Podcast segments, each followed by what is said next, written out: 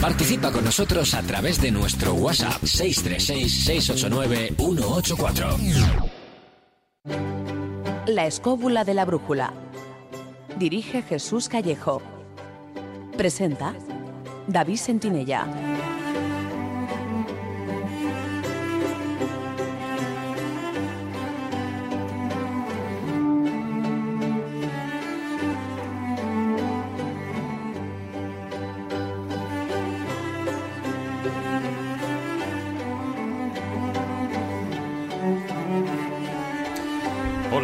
Buenas noches amigos, ¿qué tal estáis?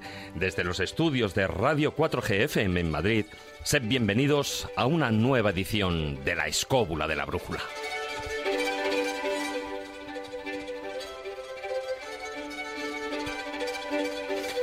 En muchas de las culturas antiguas o de tradición se otorgó poder a las piedras e incluso se establecieron cultos hacia ellas, bien como poseedoras de cualidades mágicas, como la sanación, o bien como moradas de seres de la naturaleza o de los dioses.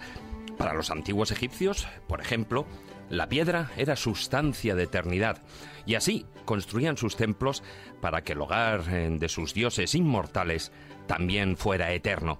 Pero además, desde la más remota antigüedad y durante siglos, las piedras han sido el soporte sobre el cual se han plasmado símbolos arcanos, marcas de cantería, algunos de los secretos de los constructores de iglesias y catedrales, en definitiva un saber en parte perdido y que hoy en día se trata de recuperar. Para hablar de todo ello, del lenguaje de las piedras, de los secretos de sus marcas y símbolos, de su poder, Contamos con Rafael Fuster como invitado, un especialista en signos lapidarios grabados en las construcciones de la antigüedad y responsable de Signo, la Sociedad de Investigaciones Gliptográficas para la Normalización y Ordenación.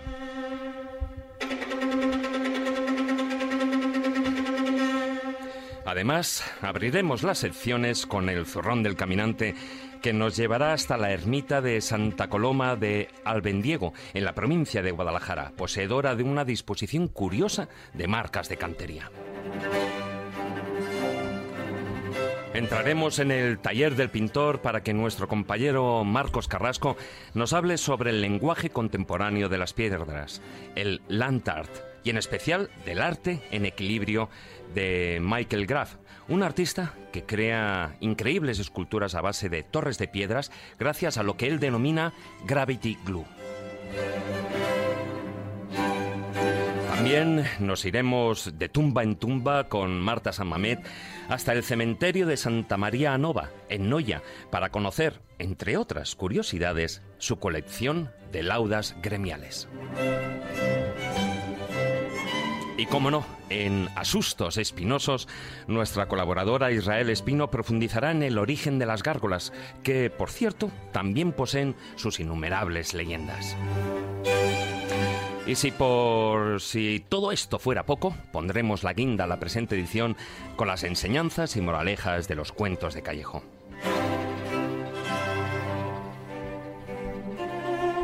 Ya sabéis que podéis participar a tiempo real en el programa con vuestras preguntas, con vuestros comentarios y hay tres vías. Bien a través de vuestros mensajes de WhatsApp al número de Radio 4G 636 689 184. Os lo repito, 636 689-184. Acordaos de poner vuestro nombre en el mensaje. O si preferéis, también tenéis la vía del Twitter con nuestro perfil arroba escobuleros o nuestra página oficial de Facebook, La Escóbula de la Brújula.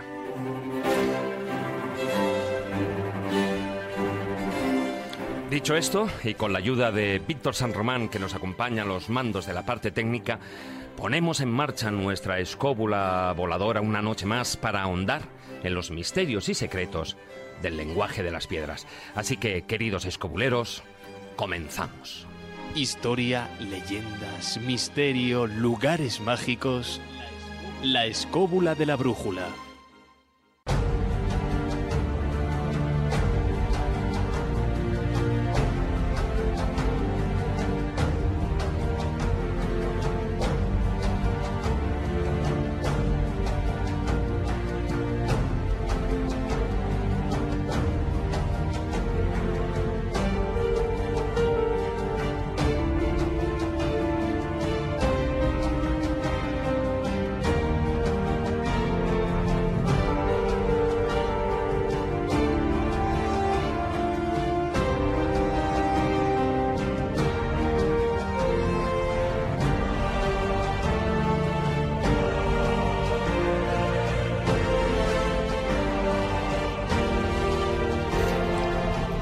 Noches, don Jesús Callejo. ¿Qué tal, don David? Muy buenas noches. Bueno, hoy una noche especial de esas que, que vamos a dejar de piedra a nuestros oyentes.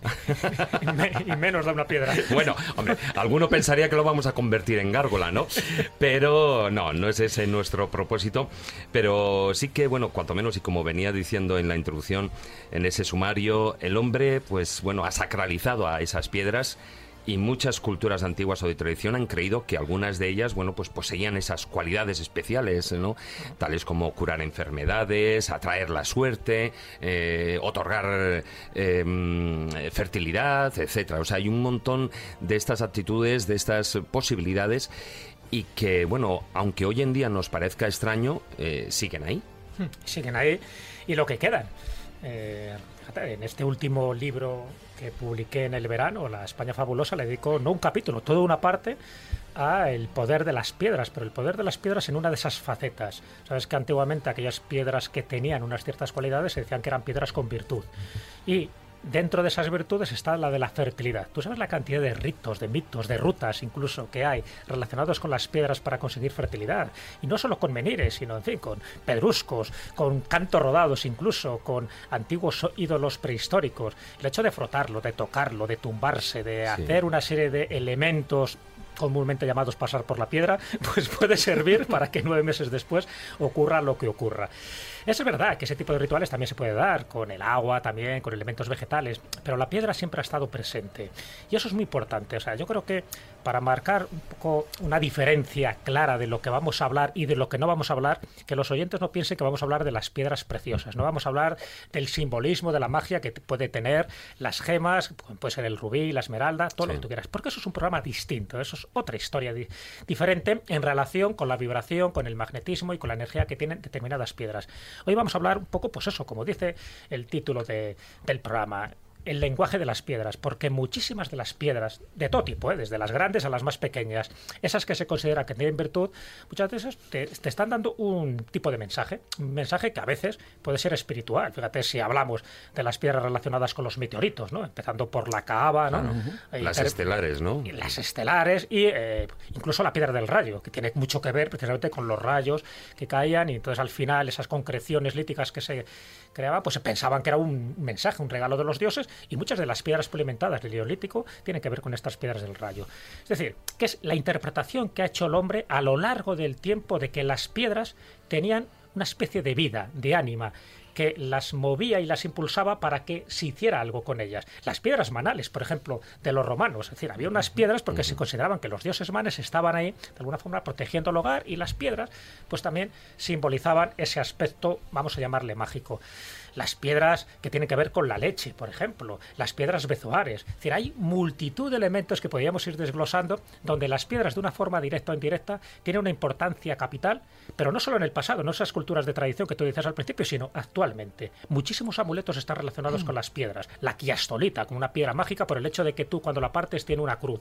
Es decir, todo ese simbolismo, ya no hablamos de las marcas de cantero, que luego ya nuestro invitado Rafael Buster pues entrará de lleno, yo creo que merece no solo un programa, merece mucho muchos más programas, pero bueno, hoy vamos a ser humildes en nuestro planteamiento y yo creo que ese lenguaje de las piedras lo vamos a desvelar en parte para que la gente se dé cuenta, como alguno me preguntó, y dice, pero ¿sois capaces de hablar durante dos horas de piedras? Digo, ya lo verás, durante dos horas y durante dos días, porque las piedras da mucho juego, yo creo que en esta pequeña introducción eh, los oyentes ya se están haciendo una idea de que posiblemente alguno se quede de piedra. Sí, ¿no? Y, como tú bien decías, muchas, muchas de las cosas se nos van a quedar en el tintero, como es lógico, como siempre nos pasa. Pero bueno, también es un acicate para que nuestros oyentes, eh, pues nuestros escobuleros de pro, pues les pique esa curiosidad y, y, y bueno, indaguen por su propia cuenta, ¿no? Muy buenas noches, don Carlos Canales. ¿Qué tal? Buenas noches. Hombre, hoy has aterrizado como esas piedras estelares aquí en el estudio, afortunadamente. Sí, señores. Fíjate, el poder ¿eh? de la Le estaba diciendo Jesús un detalle ahora mismo, la mirada de la medusa que te convertía en piedra. También, también. No, en serio, decir, eh, realmente es, es, verdad que lo, como Jesús ya ha dicho claramente, ya ha separado cuál es el contenido del programa de hoy y no lo que muchos a lo mejor esperan, hay que tener en cuenta que la, litolatría, que es lo que está hablando, es decir, el culto a las piedras como elementos cuasi divinos o de origen divino, eh, está arraigadísimo en la, en la, mentalidad de los seres humanos desde el principio. Es decir, hombre, podemos ir a nuestra propia tradición, al fin y al cabo mm, tenemos una, tenemos una religión de base cultural que tiene un origen hebraico, cuando, cuando se habla que el principio de los tiempos Adán, el primer hombre, tiene un santuario construido en honor a Dios que está hecho por zafiros y rubíes, que no dejan de ser piedras preciosas, que encima son, se salvan del diluvio en tiempos de Noé, porque son llevadas, le protegen de la llegada de las aguas y luego que para eso Dios era un tipo preparado, manda a un arcángel, a San Gabriel, para proteger aquello y llevárselo de nuevo a los cielos. O eh, la forma en la que entra en el inconsciente colectivo el tema de las piedras y su fuerza y su poder, aunque no nos demos cuenta. Voy a poner un ejemplo. La kriptonita, que es una piedra que hace que Superman sea un pringao. Es decir, pues esas cosas que otorgan poder desde las piedras es- han entrado claramente en nuestra, en nuestra tradición y en nuestra cultura sin que nos demos cuenta. Es decir, porque ¿qué hay más duro que una piedra? Es decir, claro, realmente la fuerza y la resistencia de la, de la piedra, que es la que permite la industria lítica, las primeras armas que los seres humanos son capaces de utilizar para hacer frente a las grandes bestias del Pleistoceno de, o del Paleolítico o el Neolítico, es que hay que ver qué bichos eran. Que ahora estamos acostumbrados a, a los animalejos. Ah, aquellos eran bichos. Que eran bichos. no, no lo de ahora. No lo de Entonces, ahora. claro, Menos de cinco y es- metros eran claro. Y la piedra, la piedra es lo que les da la fuerza y el poder, tanto como el fuego. Son los dos grandes mitos del ser humano. Un día habría que hablar del fuego. Es decir, pero la piedra, la piedra es un elemento fundamental, es un elemento resistente, es un elemento fuerte. Permite construir las primeras murallas. Cuando se levanta Jericó, hace unos 10.000 años, 10.000 años, que si Sí, de sí, pronto. sí. Bueno, o cuando- varias Jericós han encontrado Claro. por lo menos cuatro recintos de bueno, que es Jericó. probablemente el- la primera ciudad del mundo, es decir, tal vez más antigua incluso que tal que que, las grandes ciudades de Anatolia. Bueno, mm. Sí, sí, sí, es más antigua incluso que las ciudades de Anatolia. El, el- el hecho de contar con la piedra como elemento defensivo, como elemento de protección, como elemento de construcción de las casas, de las murallas, de los fosos. Es decir, es la fuerza y la resistencia que te da un elemento que si tú eres capaz de tratarlo, te da el control del, del mundo. Es decir, ¿qué hay como mayor monumento del mundo? Que un montón de piedras, que es lo que son las pirámides. Claro. No, y, si Sí, quieres, bueno. y si quieres que algo perdure, escríbelo. Hazlo en piedra Claro. y déjate tonterías. Escríbelo en piedra Es que y- he perdido, y he perdido un disco duro con un montón de información y estoy todavía jorobado. Y hablando, la piedra. y hablando de, de escribir en la piedra. Muy buenas noches, maese Juan Ignacio Cuesta. Hola, buenas noches, aquí estamos. Y digo a propósito, evidentemente, porque hoy también, eh, como ha dicho Jesús, también hablaremos y con, con nuestro invitado de todas esas marcas de cantería, de esos o los signos grabados en una piedra, pues posiblemente también nos ayuden a determinar el pasado de un lugar. Hombre, evidentemente, ten en cuenta que la relación del hombre con las piedras, como ha dicho Carlos, es muy antigua, tan antigua, tan antigua, que realmente los primeros recintos amurallados, amurallados eh, que tenemos en el mundo, habéis citado el tema de Jericó, pero también tendríamos que citar a Mari, pues eh, se realizaron fundamentalmente con piedras, pero si nos retrotraemos hacia un pasado anterior, el hombre no manipuló la piedra para crear construcciones, pero vivió dentro de las piedras, en sus oquedades, en sus cuevas, en sus cosas, y las sacralizó mediante sus dibujos o mediante sus inscripciones, o mm, en fin. Pero además fue la primera herramienta del ser humano para curtir las pieles, para romper, para cortar los huesos. lo- Hombre, era lo que tenía a mano, evidentemente. Lo mejor y lo mejor.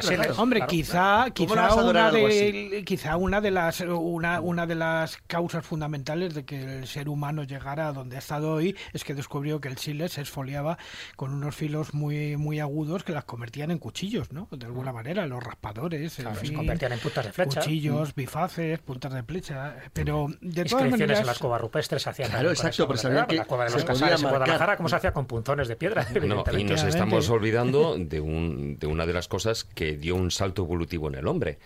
Con las piedras se hace el fuego. Eh, Bueno, también, sí, señor. evidentemente. También, Y además, eh, eh, lo que es la, Bueno. la piedra pulimentada y la no pulimentada indica también el paleolítico del neolítico, Hombre, o sea, hay- el trabajo de la piedra. En el caso del fuego ya tenemos una simbiosis entre la piedra y unos hongos que serían las yescas, pero bueno, tendríamos que hablar de esto mucho y tal. Pero también hay una dimensión de las piedras que es profundamente religiosa y creo que se os ha olvidado. La piedra sobre la que Abraham y después Mahoma se elevan a los cielos.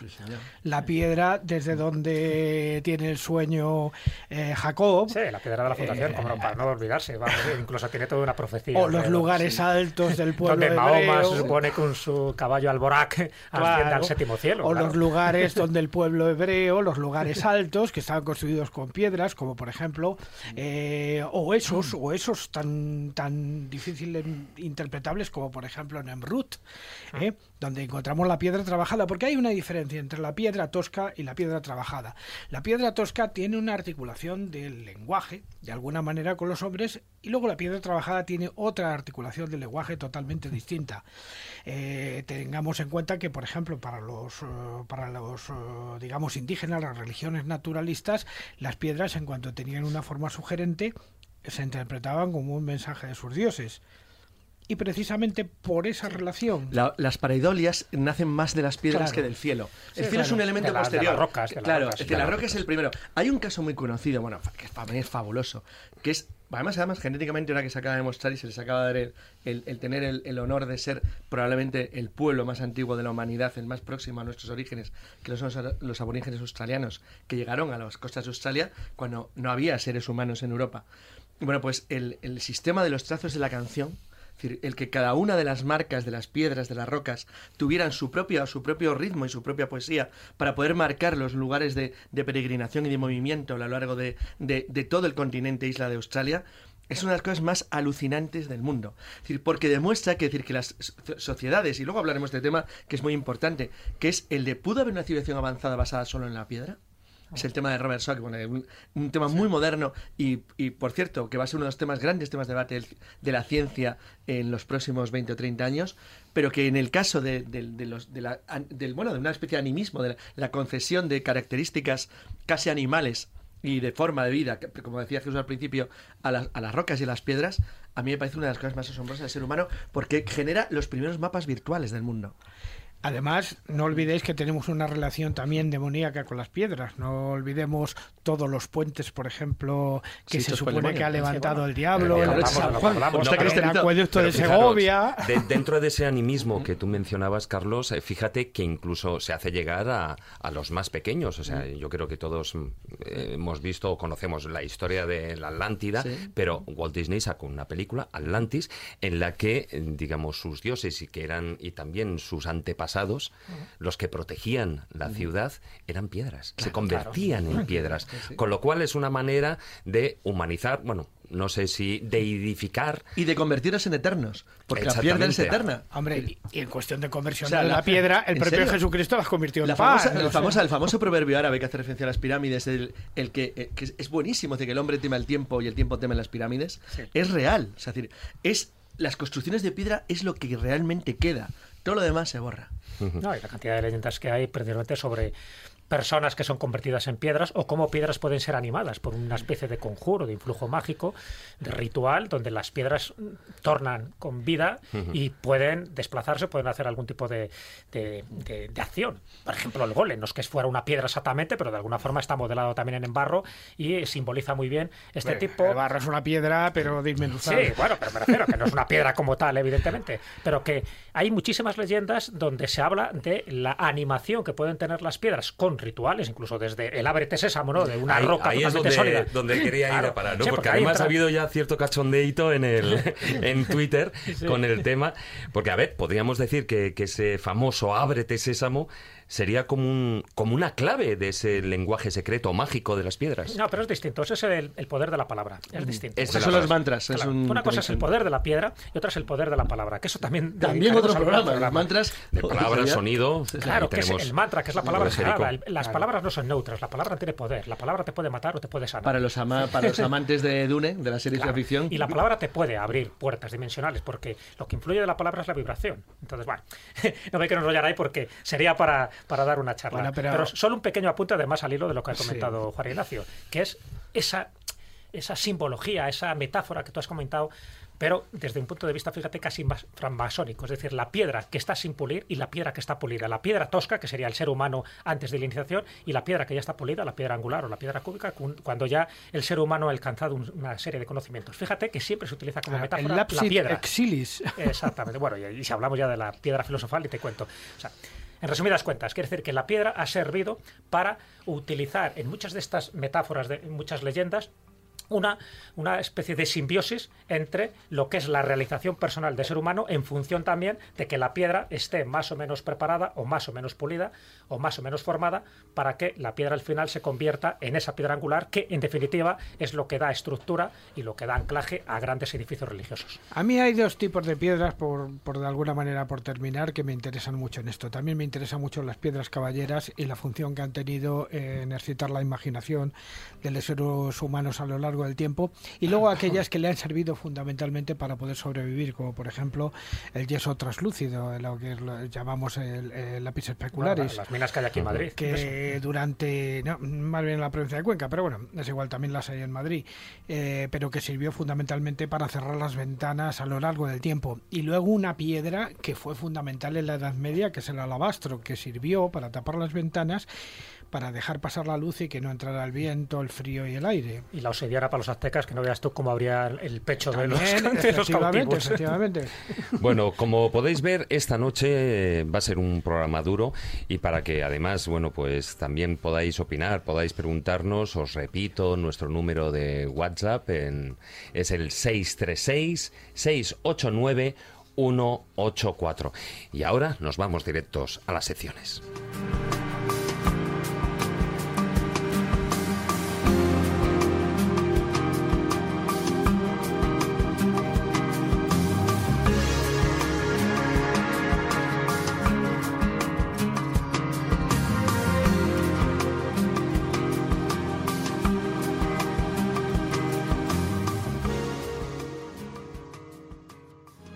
Si quieres viajar a lugares con historia y sumergirte en los grandes misterios de nuestro mundo, La Escóbula de la Brújula, en Radio 4G.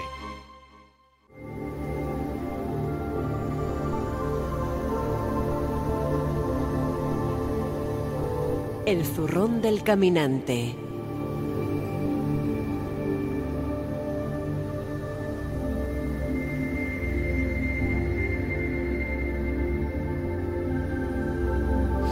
Bueno, Maese, como decía en el sumario, nos vamos hasta la ermita de Santa Coloma. Ermita, que no, es iglesia.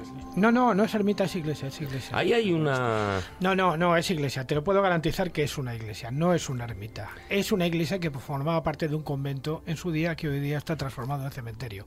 Fue iglesia, la iglesia de Santa Coloma del Bendiego. Está ahí en la provincia de Guadalajara. Sí, está en una parte, digamos, eh, olvidada de todos, prácticamente en la provincia de Guadalajara, en la zona norte, ya lindando prácticamente con Soria.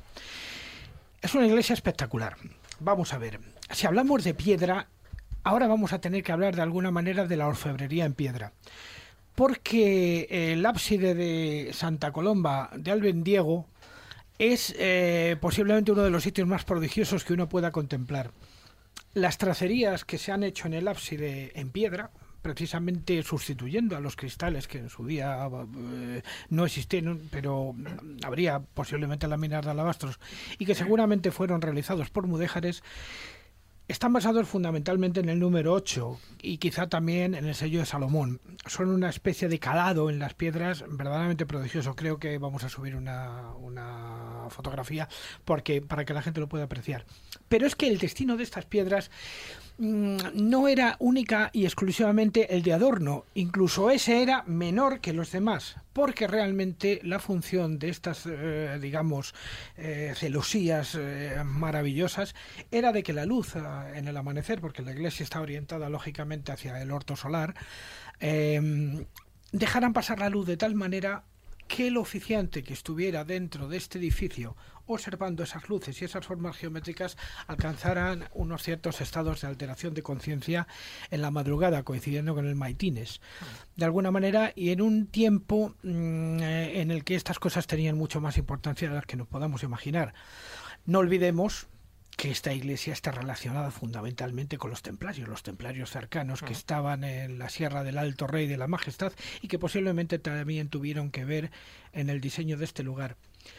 Pero no es lo único que hay en la iglesia de Santa Coloma del Bendiego, hay muchísimas cosas más, podríamos estar hablando mucho tiempo, porque además nos vamos a encontrar eh, algo verdaderamente insólito, y es que en la portada, que no es especialmente rica, vamos a encontrar una esvástica, una rueda solar, pero eh, en su forma más ancestral, en la forma que utilizaban los pueblos célticos en tiempos pasados.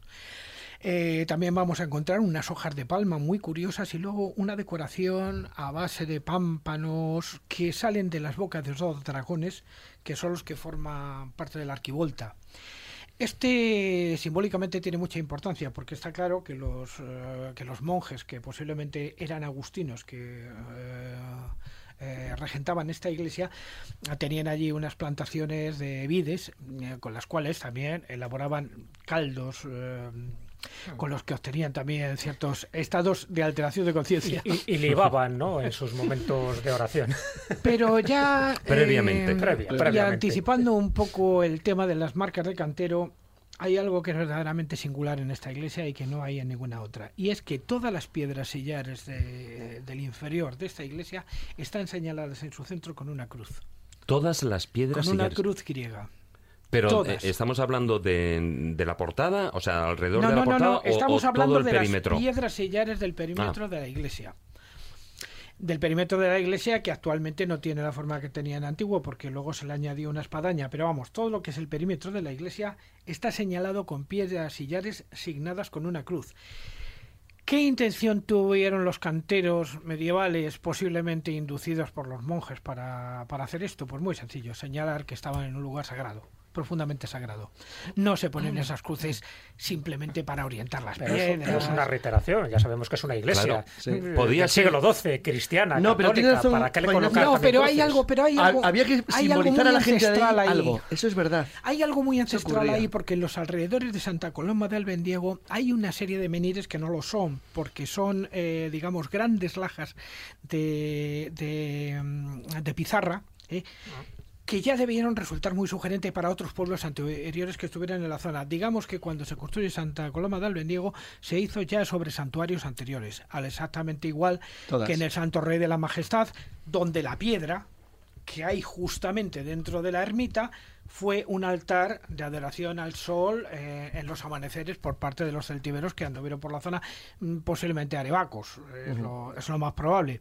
Pero fíjate a mí, el, el hecho de que todo lo que es el perímetro esté, digamos, guardado con esas cruces, a mí me suena a un ritual de protección. Claramente. Claro, sí, un ritual de pinta, protección, sí. indudablemente de protección, pero no solamente Pero de protección, evidentemente de raíces sino, paganas. sino de señalizar para el que pueda entender. fíjate que no, yo, creo que la construcción es totalmente cristiana cuando se hace, como, como templo románico que es, porque otra cosa es que se asentara sobre una base de, de un templo eh, más pagano, más romano, entonces sí que se colocaban las No, cruces se no hay sabe. duda, ¿eh? pero que pero que en este caso, lo que es el perímetro, entiendo yo que eso se construye justo con, la, con el resto de la estructura en el siglo XII. Y que todas sean exactamente iguales, es decir, que es algo anómalo, porque si eso ocurriera en otros templos, dices, bueno, es un ritual de protección. Los rituales de protección no se hacen ahí, se hacen a las entradas. Es decir, cuando tú entrabas Claro. en la iglesia es donde se colocaba una Pero en serie este de caso es mucho más grande, mucho mayor. Pe- Podría ser, podría Fíjate ser. que yo en esta O vez sea, voy- a estoy- mí me recuerda a los círculos. Yo estoy de acuerdo con David porque Los círculos en, en- en el cristianismo no se hacen ese tipo de rituales de Claro, te voy a, protección. intentar, voy a intentar explicar un momentito porque como, como también conozco el sitio porque estoy de acuerdo con David.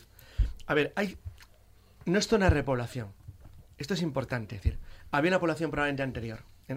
Sí, sí, indudablemente ten en cuenta que está este- todo este lleno. es enormemente importante, con lo cual ahí la transición, bueno, luego hablaremos de, de no- eh, si estuviera aquí nuestro querido amigo Daniel, de los de los cultos a las piedras de que denuncia a San Isidoro en el siglo. Daniel Gómez Aragonés. Claro, en la, epo- en la época, en la época- en la Bueno, época también goda. se dieron en esta zona. ¿eh? Claro, no, por eso, por ahí va. Es decir, aquí había obviamente un fondo pagano que quienes construyeron eso en el siglo XII con criterios ya bastante modernos, modernos en el sentido de lo que era la época, tal vez, como dice David, sí quisieron marcar un lugar y crear un perímetro en torno a él. Atención, cuidadín que aquí vamos a hacer algo.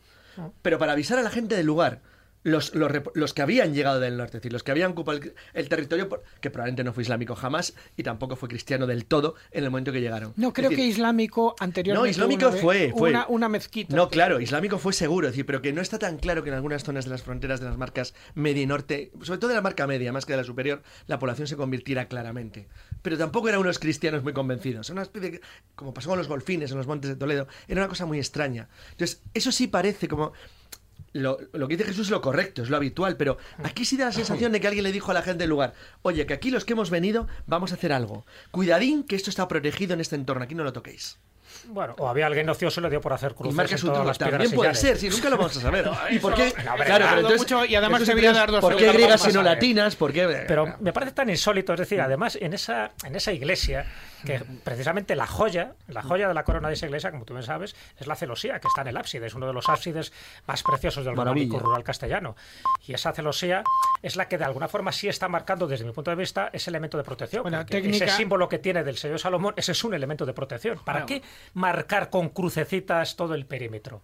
Alguna razón tuvieron. De todas maneras, no olvides que estamos en la zona del románico pobre, Sí. donde se mezclaron cristianos, musulmanes, o sea que ahí había elementos y sobre todo todo lo que quedaba del cristianismo, porque ahí se mantuvo una parte del cristianismo y eso es muy importante a la hora. Y te voy a está muy explicar. al sur, ¿no? y te Está muy voy a al sur, dar- está muy al sur. Muy al sur, Sí, pero, sí, pero te voy a dar dos elementos fundamentales que quizá nos ayuden un poquito a entender esto. Cerca de la iglesia de Santa Mala- Coloma del Mendiego hay un crucero.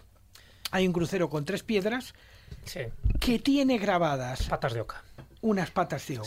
Sí, porque eso era un, un camino de Santiago, el camino de la lama. Claro, eso sí, pero eso totalmente de acuerdo, claro, que era una ruta jacobea, perfecto. Pero es que Claro. había Efectivamente. 50 y tantas rutas jacobeas. Pero Bueno, hay- Bueno, eso, una de las 50 que había en aquel momento. claro. Pero hay, algo más, hay algo más que Pero le falta la está concha, no tiene concha. y la concha del peregrino para mí es lo esencial que, que marca No, sí, la sí, ruta perdón, hay, hay dos conchas muy chiquitas. Lo Ah, que bueno, pasa es que solo las has visto tú, lo que no las he pasa- visto. eh, sí, bueno, están en la parte inferior de lo, donde están los dragoncitos. Ah, joder, qué, qué ojo. Sacó No, el microscopio no las- no. del 17. Si yo no las vi, si las vio Fernando Jiménez López. Ah, bueno, bueno. Le echamos la culpa. Ah, Toma nota. De todas maneras, ahora voy a dar un elemento muy discutible, pero que es un poquito para reflexionar. Vamos a pensar en que esta iglesia perteneció a los monjes del Temple que estaban en el santuario del Alto Rey de la Majestad. Sí. Vamos a trasladarlo al inglés.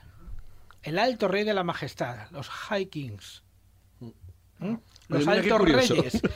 Y el Pero eso es patrón- Tolkien, joder. Joder, como Perdón. bailando, ¿eh? Como. Sí. Perdón, y el patrón de la Sí que es iglesia. discutible, Joaquín. ahora, ahora dirían que se le ocurrió. Y el patrón de la iglesia es Santa Colomba. ¿Y si fuera San Columbano? Pero Santa Colomba o Santa Coloma. Santa Coloma de Albendiego. Pero ¿y si hubiera sido San Columbano? Los cambios de sexo, pero sabes Bueno, ya, pues detalles eso, e pero al final la etimología tiene Sí. que ver con la paloma. Eh, Que también es muy interesante. En latín sí. la En latín paloma. sí. Claro, sí, Columba. pero parece como si en esta zona de alguna manera tuviera, hubiera llegado en el ámbito céltico de alguna manera a través de los. Pero te pueden llegar, vamos a ver. No, pero que no arebacos, no, Hombre, no, pero no, es es que más pero esa sencillo. mezclar de ahí Si entras, en, si entras en ese lío, No, no, es que no, Juan, no está separado Juan, uno Juan, de si otro, entras en porque ese- Prisciliano viene del ámbito Juan, si entras en ese lío lo tienes más sencillo. Es decir, los templarios, y los hubo, cambiaban permanentemente a sus freyes de posición, de lugar, aunque mayoritariamente eran lo que llamaríamos, cuidado, entre comillas, franceses, prácticamente el 80%. El resto mandaban de un lado a otro. Es decir, tú, si tú eras alemán, te podían mandar a la frontera de Andalucía, si eras andaluz, te podían mandar a la frontera de, de Germania con los paganos de Lituania. Entonces, los cambiaban constantemente de sitio. En ese sentido, el que hubiera un núcleo, por ejemplo, para los que nos gusta la- el seguir las huellas de la Mesa de Salomón, la, eh, lo que descubrió Atienza de la instalación templaria cerca de la Fuentona de Ruente eran normandos. En Cantabria. Eran normandos, eran templarios normandos, eran franceses. Es decir, no eran, bueno, franceses por de lengua. Es decir, no eran, ¿por francos, qué? ¿no? Francos. Claro, ¿por qué? decir, pues porque no querían que se mezclaran con la gente del lugar. Siempre intentaron que mantuvieran cierta distancia, porque era muy bueno, no solamente para el, el mundo de meditación o de, o de trabajo suyo, sino porque era bueno esa distancia, el marcar una cierta distancia con, el, con, el, con la, la- la gente que había en el entorno. Lo que has dicho, que parecía un disparate al principio, como has dicho, puede ser. Pero solo al principio. Podría ser, podría ser perfectamente cierto, pero es que no tenemos ni idea. Ese es el problema. No Claro, tenemos ni idea, pero de lo único que tenemos idea, perdón, de lo único Claro. que tenemos idea es de que sí, los templarios que de alguna manera hacían sus ritos en Santa Coloma del Bendiego y que controlaban en Alto Rey. Bueno. estaban por la plata de Hien de la Encina. Eso no tengo la menor duda de ninguna manera. La pasta es la pasta, pero bueno. Y además hay una cruz de Pues hay gente que sí lo duda, templario. ¿eh? Hay gente que sí lo duda. Que- que lo duda, ¿por qué? No, el hecho de que los templarios estuvieran allí. Bueno, a ver, porque- Dicen que No, no, ya, no, no, no, hay está perfectamente demostrado. Dicen- No, sí, aseguran sí. que no hay pruebas. No, perdona, cuando hicimos la guía de la España templaria, ya encontramos unos documentos, unas facturas de Yo los líos que se traían los templanos era- de la Era zona. la zona templaria. Y en la con los hospitalarios de Atienza. Hay una cruz de ocho, de ocho además, hubo prácticamente acabaron en guerra con los, con los, órdenes de San Juan en Atienza, exacto. Claro. Bueno, Maese, para terminar, eh, esto está muy cerquita de, si no me equivoco, de Sigüenza. Sí. No, no, no, no, esto está Es entre Guadalajara, en ese sentido, sí. Está entre Atienza y Ayón. Para situarnos mejor. Está muy cerca de Termancia, la gran ciudad. de Para, para llegar La eh, gran ciudad desde que- Zarevaca. de- para No, llegar hasta bien, allí, que desde Para llegar mejor. hasta allí no hay más remedio que subir desde, desde este, perdón, desde Cogolludo hacia Tienza y luego torcer a la izquierda, pero también se pero puede vamos, subir. que no está lejos de Madrid, que es un sitio que se puede llegar También sí, se puede subir por la zona de Valverde, los arroyos de Tamajón. eh, Hay varias formas. Para llegar allá hay que echarle ganas. Sí. Continuamos con el programa. Son, eh, recuerdo el WhatsApp, el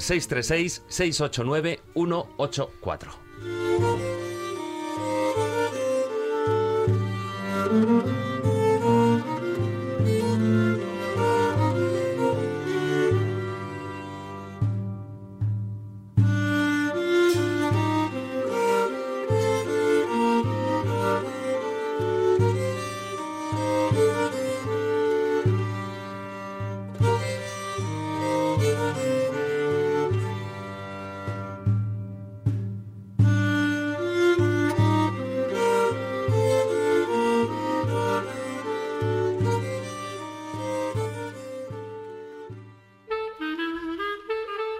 La escóbula de la brújula.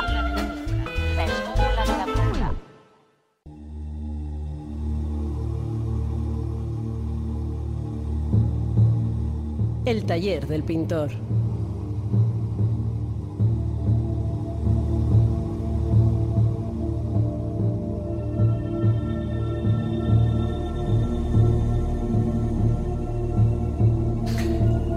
Ya que estamos hablando en este programa dedicado al lenguaje de las piedras, pues evidentemente eh, don Marcos Carrasco, nuestro compañero, nos tiene preparado una cosilla sobre lo que es el lenguaje contemporáneo de esas piedras y, y ese land art. ¿No es así? Hola, muy buenas noches, Marcos. Hola David, compañeros y amigos de la escóbula. Aquí estoy en el taller del pintor, en las afueras de Morganápolis, en Escobulandia. Hoy os voy a hablar de piedras, sí, sí, de piedras, del lenguaje de las piedras que, todo lo contrario a lo que pudiéramos pensar, son también seres vivos. Seres con una vida muy lenta y que es apenas imperceptible, pero muy viva al fin y al cabo.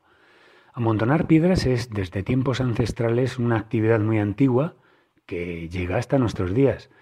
Pues por ejemplo, como los túmulos de los llamados cairns en, el, en Gran Bretaña y norte de Francia, que se usaban para marcar el curso de algún río, cumbre o páramo, los milladoiros en Galicia coronados con algún crucifijo, donde cada caminante al pasar tiene que depositar una piedra. Imaginaos desde hace siglos la altura que tienen todos estos túmulos. También los obojo, amontonados que son eh, de piedra en, el, en Mongolia y en Tíbet, que sirven de lugares de culto a las montañas y al cielo. O también los inuskus, es en el círculo polar ártico hechos por el pueblo inuit que en la devastadora soledad de las tierras heladas es considerado como, como, como muy buen augurio encontrarse con, estos, con estas construcciones. O eh, ellos lo que vienen a significar cuando te encuentras con uno de ellos es que alguien ha estado aquí, vas por buen camino. Pues bien, estos amontonamientos de piedras siempre han servido para o bien marcar un sitio de enterramiento, la cumbre de una montaña, un sitio para algún ritual específico, una conmemoración de acontecimientos históricos como batallas o acciones de héroes, etc. O incluso, últimamente y muy, y muy a menudo, para fines estéticos, como el que nos encontramos en el denominado land art, o arte hecho con elementos de la naturaleza. Poner, como ya decimos, piedras en equilibrio haciendo formas bellas se ha convertido en una ocupación estética de los muchos montañeros y senderistas que nos encontramos por, por el campo. Es una actividad que recordamos desde la infancia. La verdad es que la recordamos como algo que nos hacía gozar. Eh, ver ciertas construcciones sencillas que hacíamos eh, elevando para utilizarlas como fortalezas o castillos imaginarios, la verdad es que podía, junto con los amigos, llenarnos de, un, de una gran felicidad y, y satisfacción. Pues bien, esto es lo que hace de una manera magistral un artista canadiense llamado Michael Graff. Él ha trascendido esta tendencia de nuestra infancia para colocar en equilibrio diversos objetos, desarrollándola en nada más ni nada menos que en equilibrar piedras de distintos tamaños, de distintos tipos, redondas, cuadradas, pequeñas, grandes. Y lo que es más asombroso, no utiliza ningún medio adhesivo para ello. Él ha denominado esta manera de trabajar como gravity glue o pegamento de la gravedad. Bueno, ¿en qué consiste eh, esta gravity glue? Consiste en pegar piedras y armar grandes construcciones con ellas. Para que os hagáis una idea en qué consiste esta técnica de grab, utiliza el pegado natural de piedras que ha estado presente en muchas edificaciones de culturas antiguas, como por ejemplo, eh, muy cercana en el territorio nacional, en nuestras islas, la naveta de Estudons en Menorca, o bien, bueno, pues mucho más lejos y más grande, la muralla china, en América Teotihuacán, Machu Picchu, y bueno, pues otras muchas. Consiste, aunque no en todos los ejemplos, en encontrar que una piedra encaje con otra sin ningún adhesivo artificial. Así se necesitan de esta forma tres puntos de contacto para ubicarlas en posición vertical. Bueno, pues cuando se trata de verticalidad, pues hay que hacer que mientras una se equilibra con otra, esta última sirva de base para la siguiente. Os he dejado, amigos escobuleros, un par de enlaces de vídeo donde podéis ver la asombrosa pericia de Michael Grapp para hacer este proceso. Él busca ángulos aparentemente imposibles para llegar a encontrarlos. Pero una vez hecho esto, es digna de mención la inmensa paciencia que tiene el artista para encajar una forma sobre otra, una piedra sobre otra, que apoyen unas en otras de una forma insólita y hacer de estas construcciones sobre el lecho rocoso de los ríos y que en realidad está pasando agua rápidamente bajo ellas. Luego es realmente espectacular cómo se pueden sostener. Cuando encuentra el equilibrio de las piedras, Michael encuentra eh, su equilibrio interior. Sí, sí, amigos, la búsqueda del equilibrio interior es un precioso tesoro y que, según decía la sabiduría antigua, aporta más riqueza y felicidad que los bienes naturales. Bueno, pues esto me hace recordar aquella canción de los 80 de Franco Battiato que decía, Busco un centro de gravedad permanente que no varíe lo que ahora pienso de las cosas y de la gente. Bueno David, esto es todo por el momento y espero que encontréis el equilibrio. Pero por favor, no intentéis amontonar piedras como lo hace Michael Grapp, porque corréis el riesgo de, de estresaros un poquito más de la cuenta. un abrazo para todos. Hasta luego. Un chao. abrazo, Marcos. Muy buenas.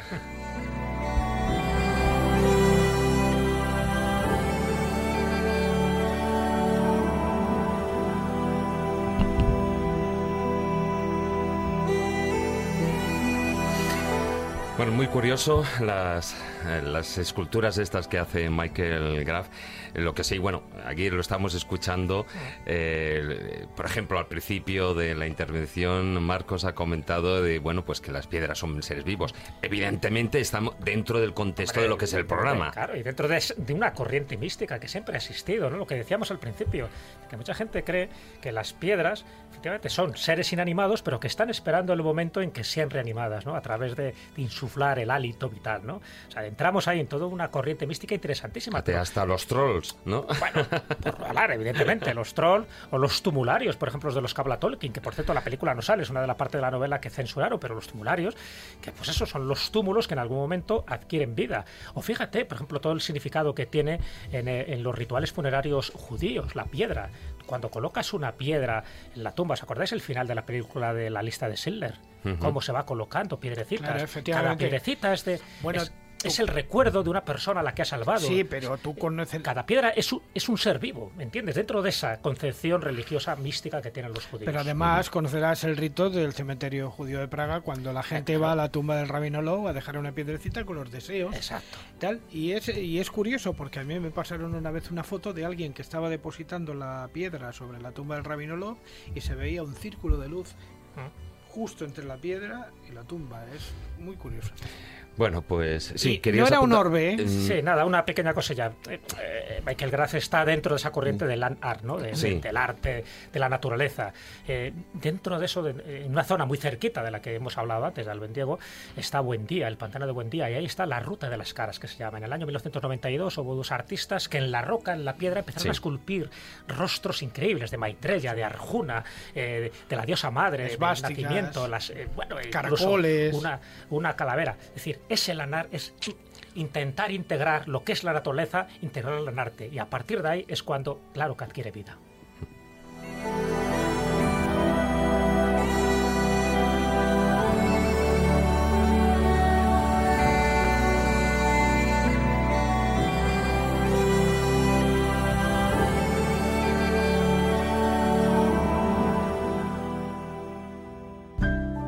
La escóbula de la brújula. Dirige Jesús Callejo. Presenta David Sentinella.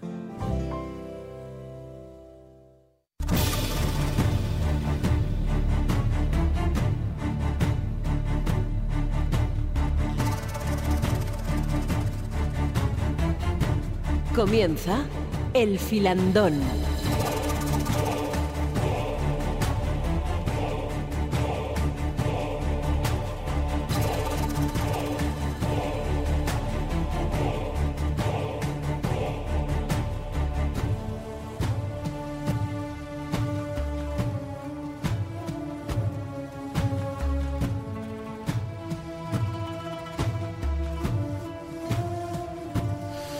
Cuando son las 10 y 46 minutos eh, de la noche, las 11 menos cuarto prácticamente, damos eh, comienzo a este filandón dándole la bienvenida a nuestro invitado, don Rafael Fuster. Hola, muy buenas noches. Eh, buenas noches. Bienvenido a la escóbula de la brújula. Hola, Rafa. Hola, ¿qué tal? Aquí te estábamos esperando, haciendo Sí. un fuego con las piedras. Vaya, vaya, ya estado oyendo. Bueno, Rafael Fuster es eh, analista, programador y presidente, si no me equivoco, de Signo, eh, Sociedad de Investigaciones eh, Gliptográficas para la Normalización y Ordenación, cuyo proyecto es en recopilar, almacenar, catalogar y establecer una terminología que permita describir esos signos lapidarios grabados en las construcciones de la antigüedad, ¿no? Especialmente, si no me equivoco, Rafael, eh, lo que es el periodo de la Edad Media. Correcto, así es. Además, bueno, pues tenéis una, una página web mm, que es, bueno, interesantísima. Recomiendo eh, que cualquier persona que esté escuchando el programa la visite porque, aparte de que estéticamente está fenomenal, la información que aporta es eh, genuina, mm, contrastada y muy válida. Es signoslapidarios.org. Todo seguido, signoslapidarios.org. Em, Rafael, sí que me gustaría empezar. Mm, ¿Podemos hacer algún tipo de clasificación de, esas marcas de cantería? Eh, sí, a ver, bueno, después de, unos cuantos años peleándome con, con el asunto y de recopilar unos, unos cuantos miles de marcas de cantería y tratar de ordenarlas, ese fue uno de los problemas que se nos, nos planteó al principio. Es decir, a ver, básicamente eh, hay muchas teorías sobre lo que son las marcas de cantería y consenso entre los investigadores a día de hoy no hay. Entonces, por lo tanto, nosotros partimos de una base de que todas las teorías para nosotros son buenas. Pero básicamente podemos decir que hay dos grandes, eh, que la mayoría de las marcas de cantería, ¿vale? Eh, fueron realizadas por los canteros para ayudarse en la construcción de los edificios.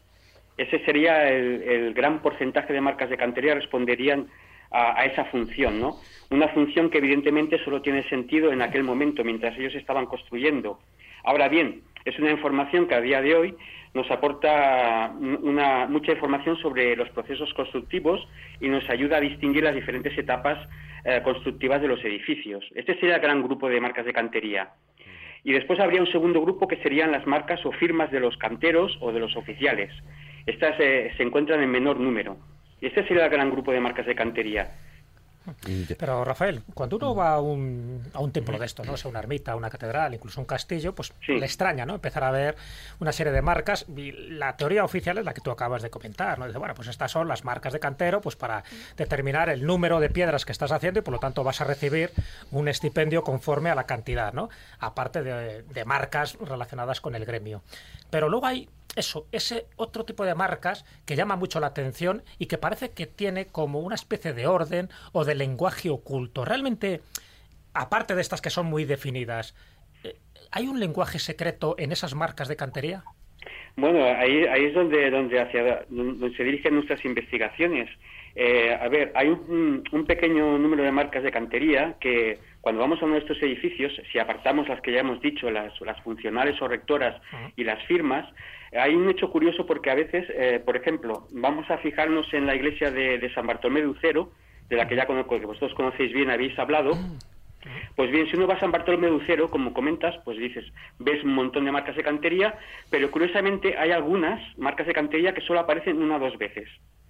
¿Vale? Nosotros tenemos bien documentado este edificio y sin embargo decimos, hombre, ¿qué pasa con estas marcas de cantería? ¿Es que acaso el cantero no tenía trabajo, que solo tuvo que labrar, labrar una marca de cantero en el edificio?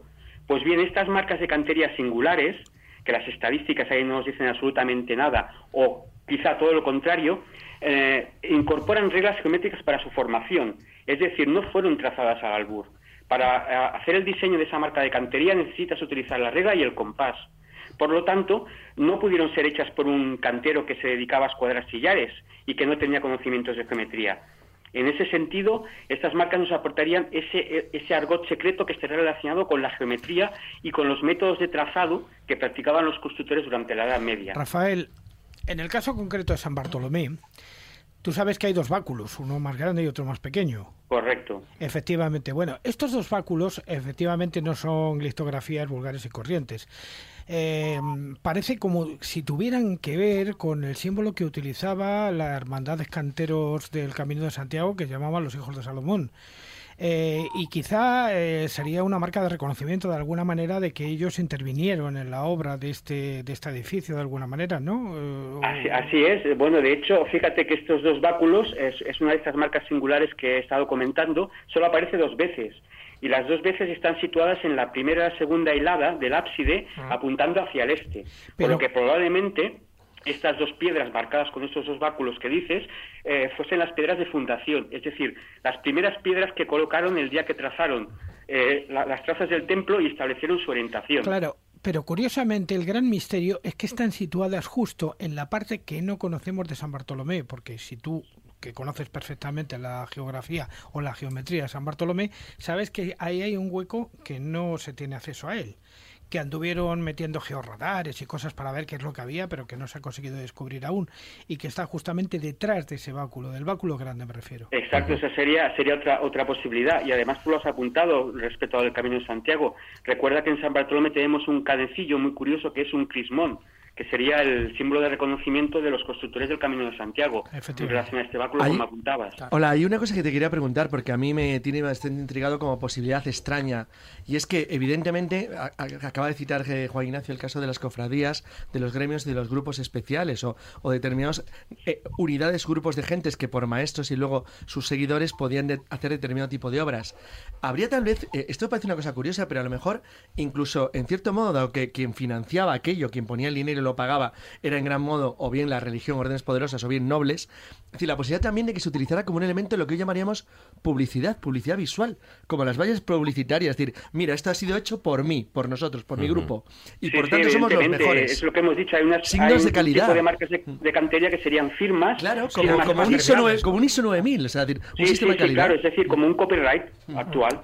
Sí, em, Rafael, em, sin irnos a, temas puntuales como como lo que estamos comentando allí en Río Lobos, ¿no? En, em, ¿Existe algún tipo de diccionario actualmente sobre los eh, todos estos signos lapidarios que se pueda consultar? Eh, pues se han hecho algunos trabajos en ese sentido. Eh, Raúl Romero Medina tiene editado un, un libro que es un diccionario de signos litográficos pero claro, allí tienes 3.000 páginas y cuando quieres estudiarlos y estás buscando comparaciones se hace un poco difícil. Esa fue una de las razones por las que decidimos crear una base de datos para tener todo el material ordenado y siempre disponible. Porque cuando quieres consultar una forma, por ejemplo, ahora en signo, si tú vas a la, sección correspondiente y picas ballestas, ahí te aparecerán listadas todas las ballestas que tenemos catalogadas. Y eso es muy útil a la hora de estudiar sus formas. La ballesta además es un signo que creo que tú tendrías que contarnos algo sobre él.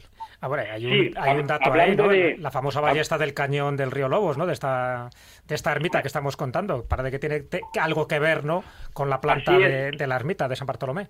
Así es, en relación a lo que comentábamos antes, que cuando comenzamos a estudiar el tema nos dimos cuenta de estas marcas singulares que nos podemos encontrar en los templos, En San Bartolomé hay una marca muy singular, bueno, que nos dio algunas pistas sobre ciertos elementos astronómicos que ya habéis tratado en la escóbula. Y entonces eh, descubrimos con esa marca de cantería que si la redimensionábamos y la colocábamos sobre la planta del templo, las proporciones que indicaban la alineación que se producía ante la saetera y la losa de la salud eh, se correspondían. Entonces pensamos, mm, bingo, ¿cómo puede ser que las proporciones se mantengan? Y eso nos abrió la pista. Entonces fue cuando pensamos, ¿podemos encontrar alguna otra marca en San Bartolomé que nos dé alguna relación sobre las proporciones del templo? Y evidentemente encontramos una, una ballesta, que es una forma cruciforme, como, como, como, sabréis, es una cruz latina que está rematada su travesaño horizontal por un arco y por eso lo llamamos ballesta, por la forma eh, que tiene estas armas. Entonces, eh, bueno, localizamos esta ballesta, es única, solo aparece una vez en el templo, por lo tanto ya saltan todas las alarmas y bueno, evidentemente cuando redimensionamos la ballesta y la colocamos sobre la planta del templo, esta coincidió, eh, coincidió lo que es el largo de la nave mayor por el ancho del crucero. Entonces fue cuando nos dijimos, vaya hombre, pues parece ser que aquí hay mm, algunas marcas que nos están revelando secretos, aspectos constitutivos de los edificios donde fueron grabadas. Sí, porque además es la única marca de cantero que tiene la forma de ballesta, pero también la, habéis localizado en Santiago de Compostela. Exacto, bueno, claro, cuando descubrimos que teníamos esas concordancias entre el signo lapidario que nos venía a decir que quien labró esa marca conocía cuáles eran las proporciones del templo, decidimos buscar más ballestas en otros edificios para ver si el este principio se cumplía. Y bueno, empezamos a investigar y vimos que sí, que normalmente estas ballestas se, corresponden con las proporciones en planta latina de los templos eh, románicos. Ahora bien, el descubrimiento más importante, digamos, fue que encontramos eh, estas ballestas en la Catedral de Santiago de Compostela, y aplicamos el mismo principio, la redimensionamos, la colocamos sobre la planta del templo y coincidía, coincidía largo por, eh, de la mayor por el ancho del crucero. Bien, entonces aquí decimos, ¿es una casualidad que esto sea así? Es decir, la persona que grabó la ballesta eh, conocía realmente las, las, proporciones de la Catedral de Santiago cuando hemos de pensar que en aquel momento no estaba acabada de construir. Pues bien, investigando, vimos que el Codex Calistinus, que es eh, un texto sobre la construcción de la Catedral de Santiago... Sí, o vamos, o, Calisto. Eh, exacto. Pues eh, en ese texto medieval que fue escrito poco, poco después de acabar de construir la Catedral de Santiago de Compostela, hay un libro, un capítulo que está apuntando las medidas de la, de la catedral. Y bueno, pues resulta que nos dice este libro que la longitud de la nave mayor era de 53 alzadas de hombre y el ancho del crucero era de 39 alzadas.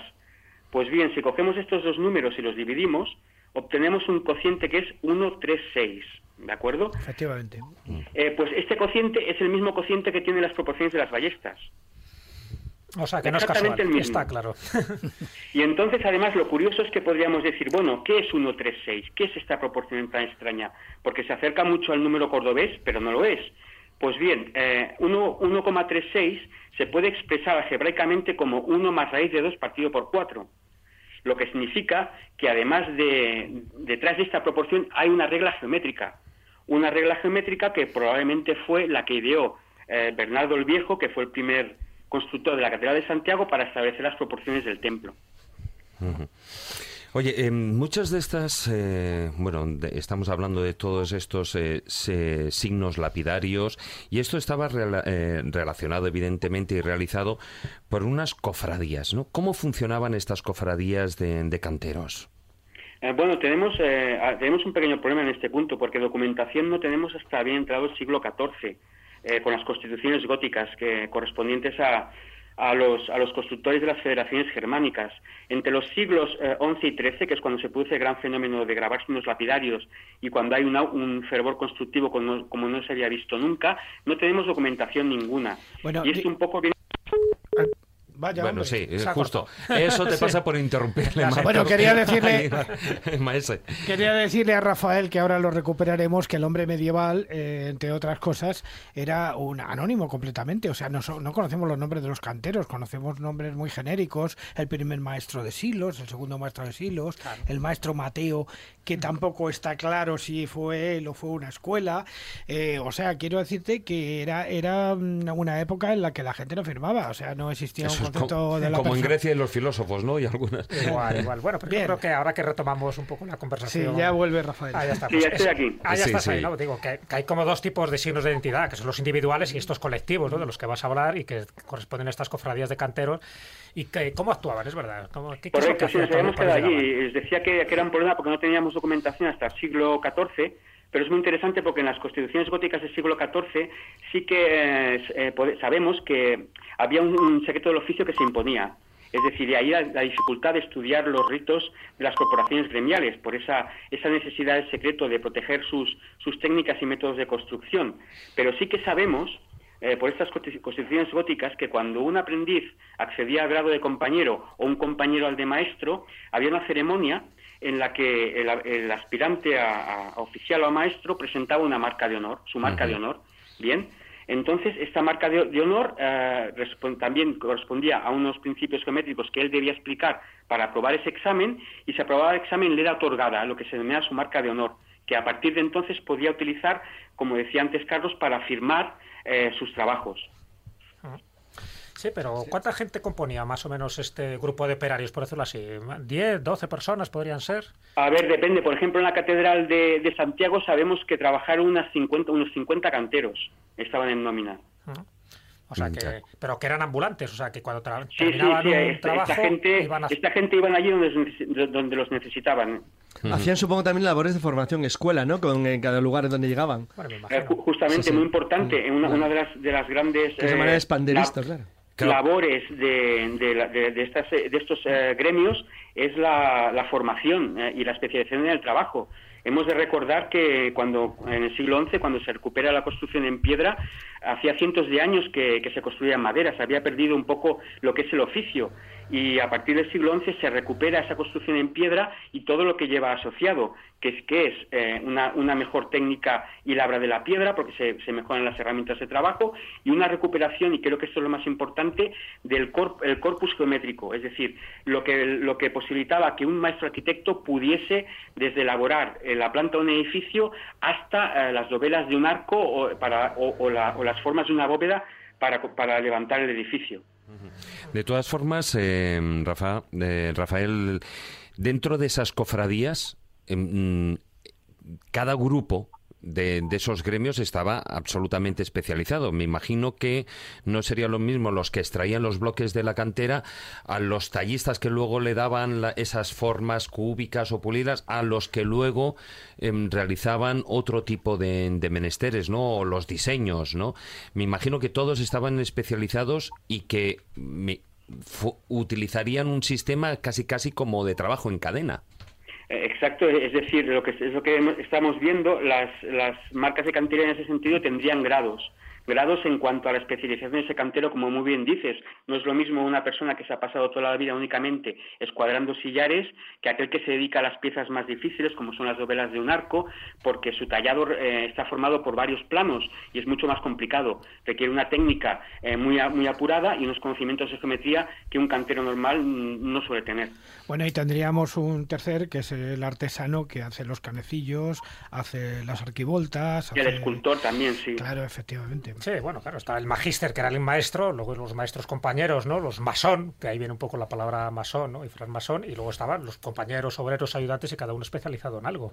Exacto, y bueno, hay un, hay un dato muy importante. Antes hablaba Marcos de, de las piedras como seres vivos, y es curioso porque, bueno, hoy en día en Francia eh, la tradición no se ha perdido. En Francia están los compañeros pasantes del Tour de France, que son los que se encargan de la restauración de las iglesias. Y bueno, esta gente se, se dicen que son los custodios herederos de esta tradición medieval. Pues bien, ellos consideran, sí, sí, que los edificios eh, están vivos, que las esculturas están vivas y que tú puedes hablarles y en ocasiones incluso hasta ellas te responden, si sabes quién.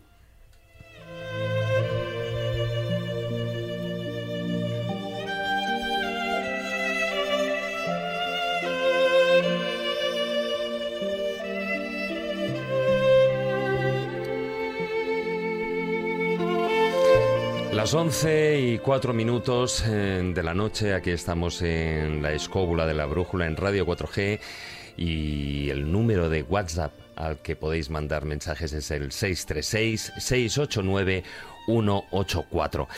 Estamos con nuestro invitado, con Rafael Fuster, y estamos hablando dentro de esas eh, marcas de cantería, de esas cofradías, pero me imagino, Rafael, que también eh, servirían todas estas marcas para establecer una cronología, es decir, la fecha de la construcción del edificio. No, ahí es más difícil. Eh, a ver, sí que es verdad que las marcas de cantería evolucionan con, con, los estilos arquitectónicos. Es decir, no son lo mismo las marcas románicas que las góticas. Las góticas suelen ser mucho más complejas, e incorporan curvas que, no, que en muchas ocasiones no son tan abundantes en las románicas, pero sí que es verdad que a veces nos ayudan a, eh, aproximar un poco la, cronología. Imaginemos una edificación de la que no tenemos documentación y otra que sí. Pues bien, a veces las marcas de cantería nos ayudan a, a datar la que de la que no tenemos documentación, porque aparecen marcas de cantería muy similares a las de la otra construcción. Ya, con lo cual no hay una manera de que, digamos, esas marcas de cantería no evolucionan con el tiempo o incluso a pesar de que hayan pasado, que haya pasado una o dos generaciones, siguen manteniendo las mismas marcas de cantería que esos maestros antiguos. Eh, sí, sí, en principio, a ver, aquí hay dos aspectos.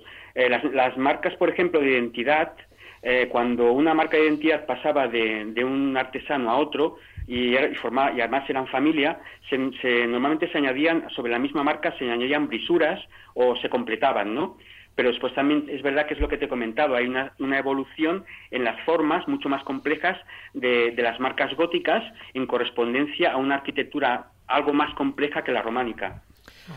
Pero, Rafael, aquí hay un misterio con respecto a las marcas de cantero y, algo, quiero decir, al románico, que siempre me ha llamado mucho la atención. Hay dos clases de edificios románicos, sobre todo en el ámbito religioso. Uno son los que están hechos en piedra, normalmente suelen estar hechos en, en caliza o en arenisca. Hay algunos en granito, pero son los menos. Pero hay muchísimo edificio románico hecho en ladrillo. Por ejemplo, en Sagún, Sí. Bueno, mucho en España.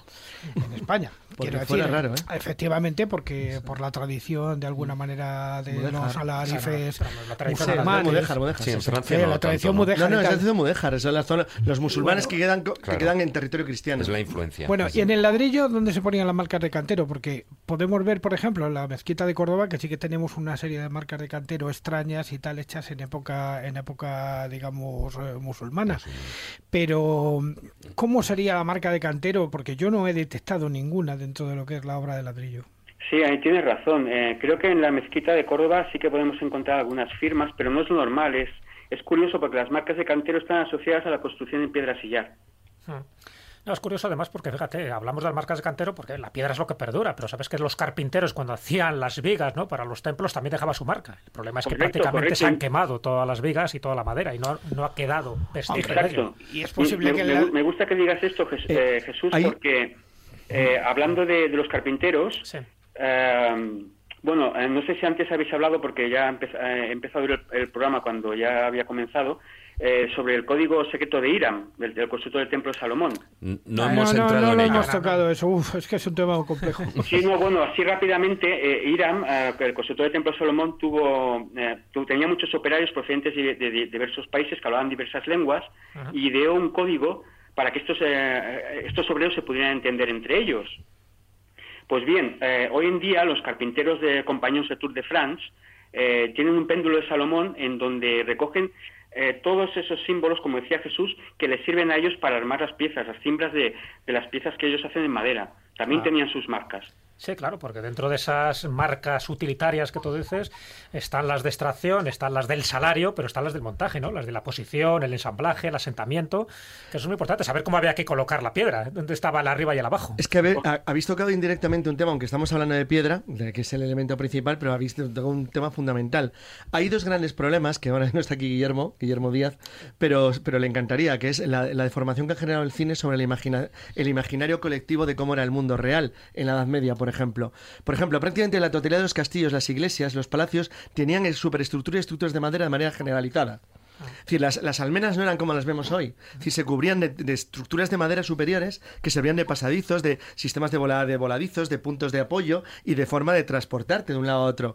Entonces, todo eso generaba una imagen estética muy diferente. Y, por ejemplo, las iglesias se pintaban de colores a veces chillones, feos, raros. Es decir, pero todo eso, claro, cambiaba mucho lo que hoy vemos, con lo cual, incluso determinado tipo de marcas quedaría inevitablemente solamente para gente que sabía dónde verlas y dónde ubicarlas, porque la imagen estética era totalmente diferente a lo que hoy vemos. Es decir, es posible que para el, gusto que nosotros mismos nos hemos hecho de cómo era el mundo medieval, saldríamos corriendo del grito al ver aquello pintado color azul fosforito. Pero es lo que gustaba en aquella Pero es lo que era. Bueno, Entonces, y las maderas, las maderas, es verdad, cambiaban completamente la imagen estética de los lugares. Y, y afectaba a toda la totalidad de las construcciones. No queda mucha, pero algo de policromía sí podemos ver. Por Sí, pero no ves cómo era eso eh, pintado. Nuestra Señora de Las Vegas, en, en Requijada, en Segovia, en algunos sitios queda, en algún rastro de policromía. Creo que incluso el Pórtico de la Gloria era polícromo. Sí, personalmente creo que es mejor que no haya quedado, porque era para seguir corriendo. Pero... Pero a ver, que lo mismo lo tenemos desde el Panteón Claro. hasta, hasta Claro. cualquier otro, hasta la- en Egipto todos los templos eran policromados, con lo cual lo que pasa es que hoy Que si en no día... eran chillones, o mira en Pompeya cuando vemos los colores originales que tenía Pompeya, eran colores chillones, es lo que se llevaba, les gustaba, les encantaba. No, no, no, pero es que también tenía su sentido, ¿eh? Claro, y, pero es verdad que también a veces cuando se pintaba la, la roca, la- Sí. los sillares, las columnas, también se tapaban las marcas. Claro, de cantero. O sea, que claramente, muchas de ellas han claramente, aparecido claramente. gracias a la A que- erosión a cambio del con, mundo. con el tiempo, ¿no? Rafael, eh, aparte de eh, esas marcas, o sea, cuando estamos hablando de marcas de cantería, eh, no solo son de los constructores, no solo son de los que tallaban, eh, eh, sino también había otro tipo de marcas que, por ejemplo, podían ser, eh, si no me equivoco, de los donantes. Claro, y de los restauradores de ahora, ¿no? Veas tú que Sí, sí, te también- ponen un también, eh, astronauta por menos de nada. O sea, también, o sea, eh, por decirlo de una manera, eso es como el crowdfunding ahora, hoy en día, ¿no? Es decir, yo doy un dinero para que se construya y como donante tengo derecho a que ahí se ponga, pues, mi, mi sello Pues familiar. igual que con los cuadros. Claro. Tú píntame un cuadro de la Inmaculada Concepción, pero ponme al lado, ¿sabes? que, que se note que yo he pagado el cuadro. Pues, pues igual con las piedras. Sí, sí, así es. También encontramos marcas de, de este tipo. ¿Cómo las distinguís de las otras? O, o, por ejemplo, también ya no solo de las de eh, cantería, digamos, de, de lo que pu- eh, pueden ser eso, sino también, por ejemplo, de las otras que son la de trazados, ¿no? Eh, bueno, pues normalmente estas, estas marcas son de mucha mejor factura, de gran tamaño, eh, suelen ser compuestas eh, y a veces nos dan pistas sobre las iniciales de los apellidos del donante, suelen ser letras, se distinguen claramente porque ya te digo, están muy, muy bien labradas. Claro. Sí, si el donante pone A es que es del grupo A, ¿no? De todas maneras, En- por ejemplo, en, el- en la Catedral de, de- de San Pedro, la Concatedral de San Pedro de Soria, hay una muy curiosa porque ahí aparece una flor hexapétala y al lado unas tijeras. Ah, Unas tijeras. Entonces, claro, esas tijeras nos remiten al oficio, quizá a los donantes, a sastres que participaron en, en la donación de para construir la concatedral. Bueno, en Beleña de Sorbe encontramos unas zapatillas. eh, Sí, también hay muchas zapatillas, sí. sí, sí, sí, la, la planta de la zapatilla. Eh, Rafael, una cosilla, porque yo sé que eso le habéis dedicado un aspecto muy especial, tanto en tus escritos como en el blog este que se ha mencionado al principio, que me parece muy interesante, muy original la aportación que habéis hecho y que y sé que también es compleja de explicar, pero bueno, eh, te pido que hagas este pequeño esfuerzo para que nos hables de esas redes geométricas de Fran Rija, esa red cuadrada básica que habéis encontrado en muchas de las marcas de cantero. Sí, a ver, eso fue un poco lo que nos, eh, nos puso en la pista de, la importancia que tendría la geometría para estas marcas singulares que hemos hablado. Fran, eh, Fran Ridla es un arquitecto vienés que a finales del siglo XIX recopiló 9.000 eh, signos de honor de los constructores góticos de las federaciones germánicas. Lo curioso es que él descubrió que las formas que tienen estas marcas de honor se obtuvieron a partir de, de cuatro redes básicas, es decir, partiendo de un círculo, un cuadrado y un triángulo. Podemos construir tres tipos de redes. Pues bien, eh, todos estos patrones o marcas de honor eh, respondían a esas redes. Entonces nosotros dijimos, vaya hombre, pues mm, aquí hay geometría. Y fue cuando empezamos un poco a aplicar estas redes a las marcas románicas, ¿de acuerdo? Entonces ahí, pues bueno, vimos que no acababa de funcionar del todo, por lo que habíamos, hemos comentado antes, quizá porque los métodos góticos ya eran mucho más complejos y en el románico estamos asistiendo al crecimiento ¿no? de, de- de esas marcas, de ese argot, al crecimiento, al, al desarrollo de esa geometría. O sea, Pero que hay bueno. una geometría oculta entonces en muchas de esas marcas. Correcto, es, es- es ahí donde, donde sí que descubrimos que a pesar de que muchas marcas románicas no se adaptan a estas redes góticas, que se obtienen con, la, con, estas, con estas figuras de, de, círculos y cuadrados inscritos y rotados sobre ellos mismos, pero sí que, que recurren al apoyo de la regla y el compás para, para su formación. En vuestro trabajo decís que dentro de lo que era esta, esta geometría eh, que se utilizaba en el trabajo, eh, era tan importante ese aspecto, el aprendizaje, el aspecto técnico, eh, tanto como en su vertiente espiritual. Eso guarda una relación muy amplia, evidentemente, con lo que es la masonería. Sí, bueno, antes lo habéis comentado, el, cantero cuando cincela el bloque de piedra está modelando su carácter también. Es el hora de labora, ¿no? Es una forma de, eh, edificación interior que practicaban los canteros y los gremios medievales. Eh, esta geometría tiene, tendría dos vertientes, la, la, que estamos diciendo aplicada a la técnica de la lava de la piedra y, formaría parte de, esas marcas, esas formas, esos símbolos geométricos, de un argot de esa geometría que para ellos era fundamental, esencial eh, en su trabajo. Y por otro lado estaría también el aspecto espiritual, que es este, el que hemos dicho, de edificación interior, pero también no olvidemos el del número, según la doctrina pitagórica. Es decir, el secreto de la ciencia de los antiguos radica en ciertos números y ciertas fórmulas, ¿eh? como hemos hablado antes de las proporciones de un edificio, que para ellos eran fundamentales. Por ejemplo, imaginémonos, si tuviéramos la Edad Media, qué debía ser para un cantero que descubría, por ejemplo, la proporción áurea. Para él aquello debía ser una revelación alucinante. Ah. ¿Y por Luego él aplicaría esta sección áurea, como hemos encontrado ah. lapidarios, a, su signo particular. Para él sería la plasmación de, una enseñanza aprendida, eh, de una importante enseñanza. Entonces, ¿tú crees, está claro que no todos los canteros tienen este conocimiento, vamos a llamarle iniciático esotérico, ¿no? A la hora de construir una iglesia, una catedral. Pero tú crees que, sobre todo los maestros, ¿no? Los magíster, cuando estaban construyendo por ejemplo, yo que sé, la Catedral de León, ellos eran conscientes un poco de esa simbología que tiene la piedra cúbica, la piedra angular, ya sabes, la piedra de clave, cuando da forma ya, que es la última piedra que realmente hay que colocar en una construcción. Sabía que en el fondo también era una especie de realización interior a medida que iba avanzando. Sabes que una catedral en el fondo es una oración pétrea, es decir, es una oración hacia Dios con las, con las grandes cúpulas, en fin, las grandes torres, siempre hacia el cielo y tenía toda una simbología espiritual y mística. La gente por entonces era analfabeta, o sea, tú no les podías poner ahí grandes textos, grandes inscripciones y lo que, lo que veían era la, grandiosidad. Y dentro de la grandiosidad relacionado con esa piedra cúbica con esa piedra angular, ¿tú crees que eran conscientes ellos de esa transformación interna que se iba produciendo mientras duraba, fíjate, la construcción de una iglesia o de una catedral que podía durar a lo mejor 15 o 20 años? Sí, yo 15 creo 20 años y mucho más. Además, hemos de pensar que, el maestro arquitecto era un auténtico eh, especialista en todas las disciplinas. Él eh, empezó seguramente siendo un simple cantero, pero después pasó a escuadrar piezas más difíciles, después quizás fue escultor, eh, dominaba el trabajo del hierro, de la madera, vamos, un, maestro arquitecto en aquella época era un, hombre del renacimiento, dominaba toda, todas las técnicas. Y como hemos hablado antes, por ejemplo, el tema de la ballesta de la Catedral de Santiago, eh, según nuestra hipótesis, eh, Bernardo el Viejo, que fue el primer constructor, estableció las, las proporciones que iba a tener la catedral, pero él murió y le, sucedió otro maestro. Pues bien, las ballestas en la Catedral de Santiago aparecen en la segunda fase constructiva, que es en el, cuando levantan el crucero. Ahí ya podemos ver que hay una transmisión de ese pequeño secreto de un maestro a otro.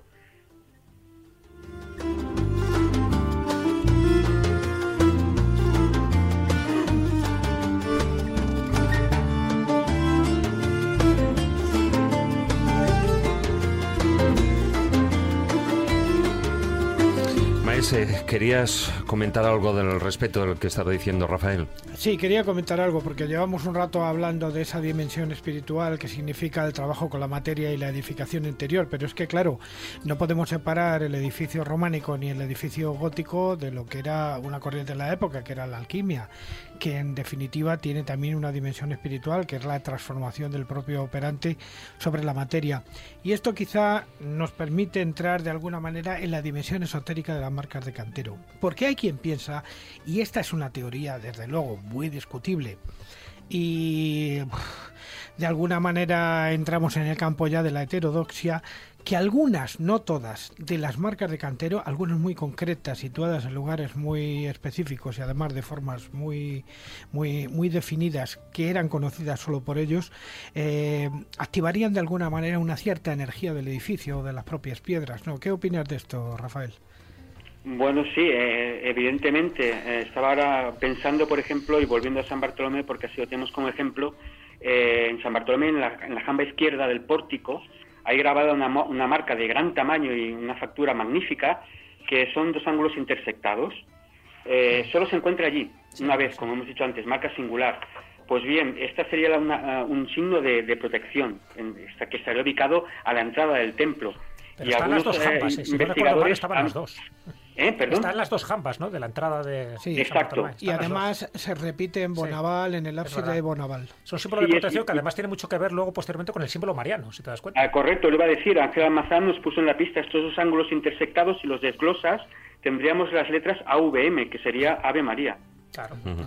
Eso en forma... este sentido, esta marca tendría un, fin de, de protección o, o, como decías muy bien, Juan Ignacio, de, digamos, de un, una, una, dimensión uh, que va más allá de la pura técnica. Claro, eh, tal vez todo esto formaría parte de ese otro eh, lenguaje, de ese lenguaje secreto que aparece en, en, en, multitud de, digamos, de piedras grabadas y los cuales, bueno, en este caso, pues hay una hipótesis o una explicación sobre el tema, pero en otros muchos casos se encuentran esas, esos grabados, esas litografías y desconocemos el significado de ellas. No, no, sí, ya te digo que, que a, a, día de hoy aún no hay consenso entre los investigadores. Realmente es un rompecabezas eh, que, que, hasta el más pintado pone fuera de juego. Bueno, hay... Sí, sigue, sigue. Sí, sí. Sigue, sigue, Rafael. Sí, no, decía que en ese sentido, claro, nos, nuestros medios son bastante limitados. Eh, para comprender un poco ese lenguaje eh, hay que partir de, del contexto del edificio. Eso requiere un estudio exhaustivo, recoger todas las marcas de cantería y, eh, clasificarlas, ordenarlas, ver cuál es su frecuencia, etcétera. Nosotros no, no, no, podemos llegar a eso, por eso nos hemos especial, especializado un poco en buscar esas otras que son más singulares y en estudiar, en, en estudiar sus formas. Es que hay una marca de cantero, por ejemplo, que tiene un significado extraño y que se repite con cierta frecuencia, pero no demasiada, que es el laberinto. Eh, por ejemplo, en Belella de Sorbe, en algunas iglesias de Guadalajara y Cuenca, eh, pero normalmente suele ser uno por, por edificio, o sea, eso es una cosa curiosa. Bueno, o, o los juegos, ¿no? Cuando aparece dibujado los alquerques, que también los, sí. tres en raya, son, bueno, son marcas lúdicas, pero bueno, que también tenían una función específica en aquel momento. Eh, Rafael, una curiosidad que tengo, ¿no? Porque además tú lo reflejas también en, en tus trabajos. Realmente el, la edad de oro, el momento álgido de las marcas de canteros en el, desde el siglo XI hasta el siglo XIV, siglo XV, ¿no? ¿Por qué antes? ¿Por qué los mozárabes, los mudérjares, los visigodos no les daba por poner estas marcas y por qué después tampoco les dio por poner estas marcas? ¿Por qué solo se concentra en este periodo que es entre el románico y el gótico? A ver, eh, sí que es verdad, uh, hay estudios de templos mozárabes, podemos encontrar algunas marcas de cantero, más bien son firmas. Eh, pero como he dicho antes, es curioso porque eh, las marcas de cantero van asociadas a la construcción en piedra sillar, que sería una herencia de la arquitectura romana, donde también encontramos marcas de cantería. Sí, bueno, y en los templos egipcios. Y en los templos egipcios, sí, y en los palacios cretenses también hay sí, unas, sí, unas sí, marcas de cantero increíbles, de, de dos palmos de, de, de grandes. Sí, pero ¿por qué se deja de hacer a partir del siglo XV? Ya no interesa el reconocimiento gremial, ya no interesa que quede huella para el futuro de, lo que se está haciendo. Es, es, interesante esa pregunta y hay varias posibles respuestas. Es decir, una, una sería el cambio de, los medios de producción. Se pasaría de trabajar, uh, de trabajar tra a trabajar a destajo. Es decir, los gremios entraron en decadencia a partir del Renacimiento. Fue la liberalización de los oficios y bueno, entonces el paradigma constructivo hubiera cambiado. Sí, sí, sí, de, todas, de, todas maneras, sí que se desplazó, como hemos visto, porque marcas de cantero encontramos en las construcciones góticas, sobre todo germánicas, a partir, desde el 14 hasta el 17 podemos encontrar.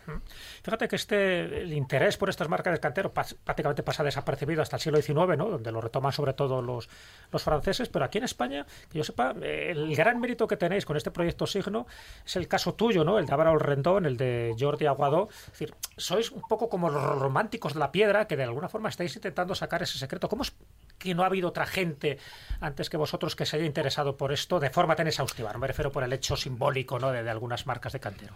Sí, fue, una de las, de las cuestiones que nos, nos llevaron a, a, profundizar, porque cuando descubrimos este, esta costumbre eh, nos pareció bastante curiosa, ¿no? Y, encontramos poca documentación. Pero bueno, sí que ha habido algunos estudios. Por ejemplo, eh, José Ferrer Benimeli ha estudiado muy bien lo que son las, las marcas de honor relacionadas con con los símbolos de los gremios y la masonería. Aunque sí que es verdad lo que dices, eh, hay poca cosa. Sin embargo, ya te digo, eh, no es lo mismo en Francia. En Francia el tema de las marcas de cantero está al orden del día. Sí, porque ahí además está la asociación glitográfica, que estos son muy activos. Sí, está Jean-Louis Van Bell con la, Sí, efectivamente. glitográfica y bueno, y los compañones eh, en Francia que ellos siguen manteniendo todos estos rituales, tienen sus marcas de honor, incluso en un congreso de litografía reciente, un compañón explicó cómo era la formación de su marca, una, marca que es conocida como el 4 de cifra. Em, Rafael, eh, para terminar, ¿qué templos consideras tú especiales, en lo que puede ser en, la península ibérica, que sean de visita ineludible para ver este tipo de marcas de cantería especiales?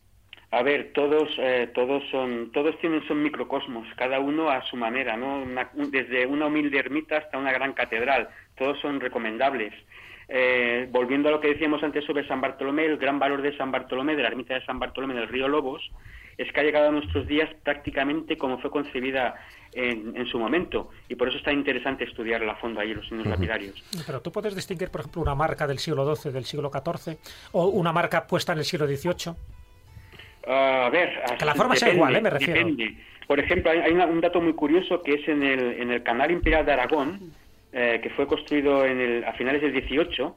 Allí aparece un catálogo de marcas de cantería alucinante. Es decir, tenemos marcas de cantería desde las típicas diseños románicos a, a los, a los góticos, que son más complejos. Es todo, es todo un, un diccionario de marcas de cantero, el, el Canal Imperial de Aragón. Ujú. Bueno, y aparte, eh, un par de templos más, aparte de San Bartolomé, ahí en, en Río Lobos, dos templos que, que sean de visita ineludible, Dos templos de, de visita ineludible, pues ahora me vienen por sus, can- la- por sus marcas de cantería, ¿eh? Por sus marcas de cantería, bueno, sí, pues mira, eh, por ejemplo, el monasterio de Veruela. Ah, también. Sí, sí, sí. El monasterio de Veruela también es un, pequeño diccionario pétreo sobre de, de signos lapidarios. Allí encuentras a- a- hasta, hasta aves grabadas, unas aves preciosas. Y si quieres ver crismones, vete al castillo de Luarre, porque no estamos Mira, hablando de castillos. Yo, si alguien se quiere iniciar en esto, iría a San Pedro de Arlanza, a la Catedral de Ávila, es que hay muchos. Eh, en San Vicente de Ávila. Bueno, catedrales todas. Todas, Jaén, Todas. bueno, en Todas. fin. Bueno, Rafael Fuster, muchas gracias por haber estado con nosotros compartiendo el tiempo aquí en la escóbula de la brújula. Ah, gracias a vosotros, encantado de haber pasado este rato de radio con, con todos los oyentes de la escópula. Nada, a seguir ahí, a seguir ahí, Rafael. Y duro con, con ese proyecto, con Signo. Os recuerdo lo que es la página web para que la visitéis y, y- y os sorprendáis del trabajo que están haciendo. Signoslapidarios.org. Signoslapidarios.org. Todo seguido. Muchas gracias, Rafael. Un abrazo, Rafa. Un abrazo. A vosotros, salud y honor.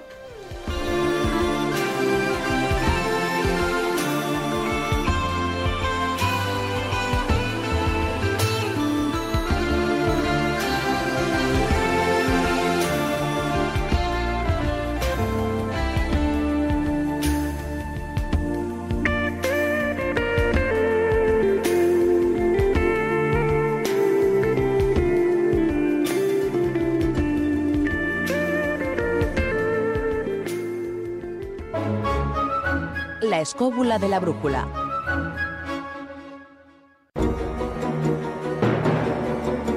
De tumba en tumba.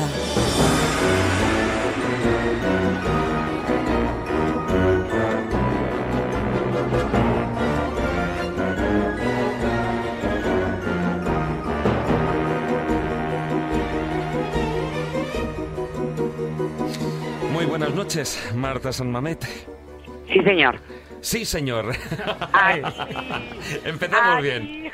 Posición de otra roma- otra romántica, otra romántica de la piedra. Qué maravilla escuchar a, a Rafael, ¿eh? Sí, Qué maravilla. sí, sí. Qué, qué- qué experto el Qué tío en la goza, qué materia. experto. Bueno, expertos todos, ¿eh? Pero vamos, él... Me habría encantado saber un poco su opinión sobre este museo que vamos a hablar de las lápidas gremiales. Porque Bueno. la verdad es que... No, no, te lo hemos dejado para ti, reservado. No, no. Sí, sí, No bueno. queríamos que hiciera spoiler. no, Hombre, no. es un museo al aire libre, ¿no? Cuanto Sí, sí, menos. Pedazo. No, bueno, bueno, bueno, no, no. ya, las han metido dentro a de la iglesia. Las han metido Sí, dentro. Bueno, antes por- porque ya no Se las han cargado. antes ya. estaban al fresco, pero ahora cargado las han escondido. Bueno, espera, que no Bueno, queremos adelantar. a ver, sí, a ver, Marta, con- ¿A dónde vamos? ¿Dónde ¿A dónde vamos? vamos? Venga, venga, dónde venga. vamos? Nos dirigimos a... Vámonos. Venga, nos vamos a La Coruña. a Noya. A ¿Qué Noya. sitio más flipante? Bueno, primero porque están los, ya sabes que yo soy del comercio y del bebercio, y, eh, y aquí están los mejores berberechos de todas las Rías Bajas. Entonces, bueno, de hecho, fíjate, el, hay una hay, hay tal cantidad de conchas de berberechos que una parte la trituraron y forma parte del- de los jardines del ayuntamiento. O sea, que imagina así. Bueno, pero en fin, vamos a lo que nos toca. Empezamos con la comida. Ya empezamos, ya empezamos. Lío, lo acompañamos con vino del Rosal, por supuesto. bueno, venga.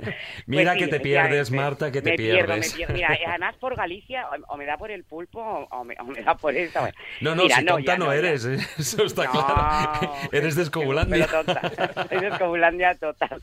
Bueno, no, ya es que cuando yo, yo estuve hace, la verdad, que muchos años persiguiendo los petroglifos, porque soy una maniática de los petroglifos, que también hubiera estado bien meterlo. Lo que pasa que, claro, como dicen muchos escobuleros, son cuatro horas ya de programa, pero esa es otra parte que un día podríamos tocar, porque tiene Y una hará, magia y y, se hará.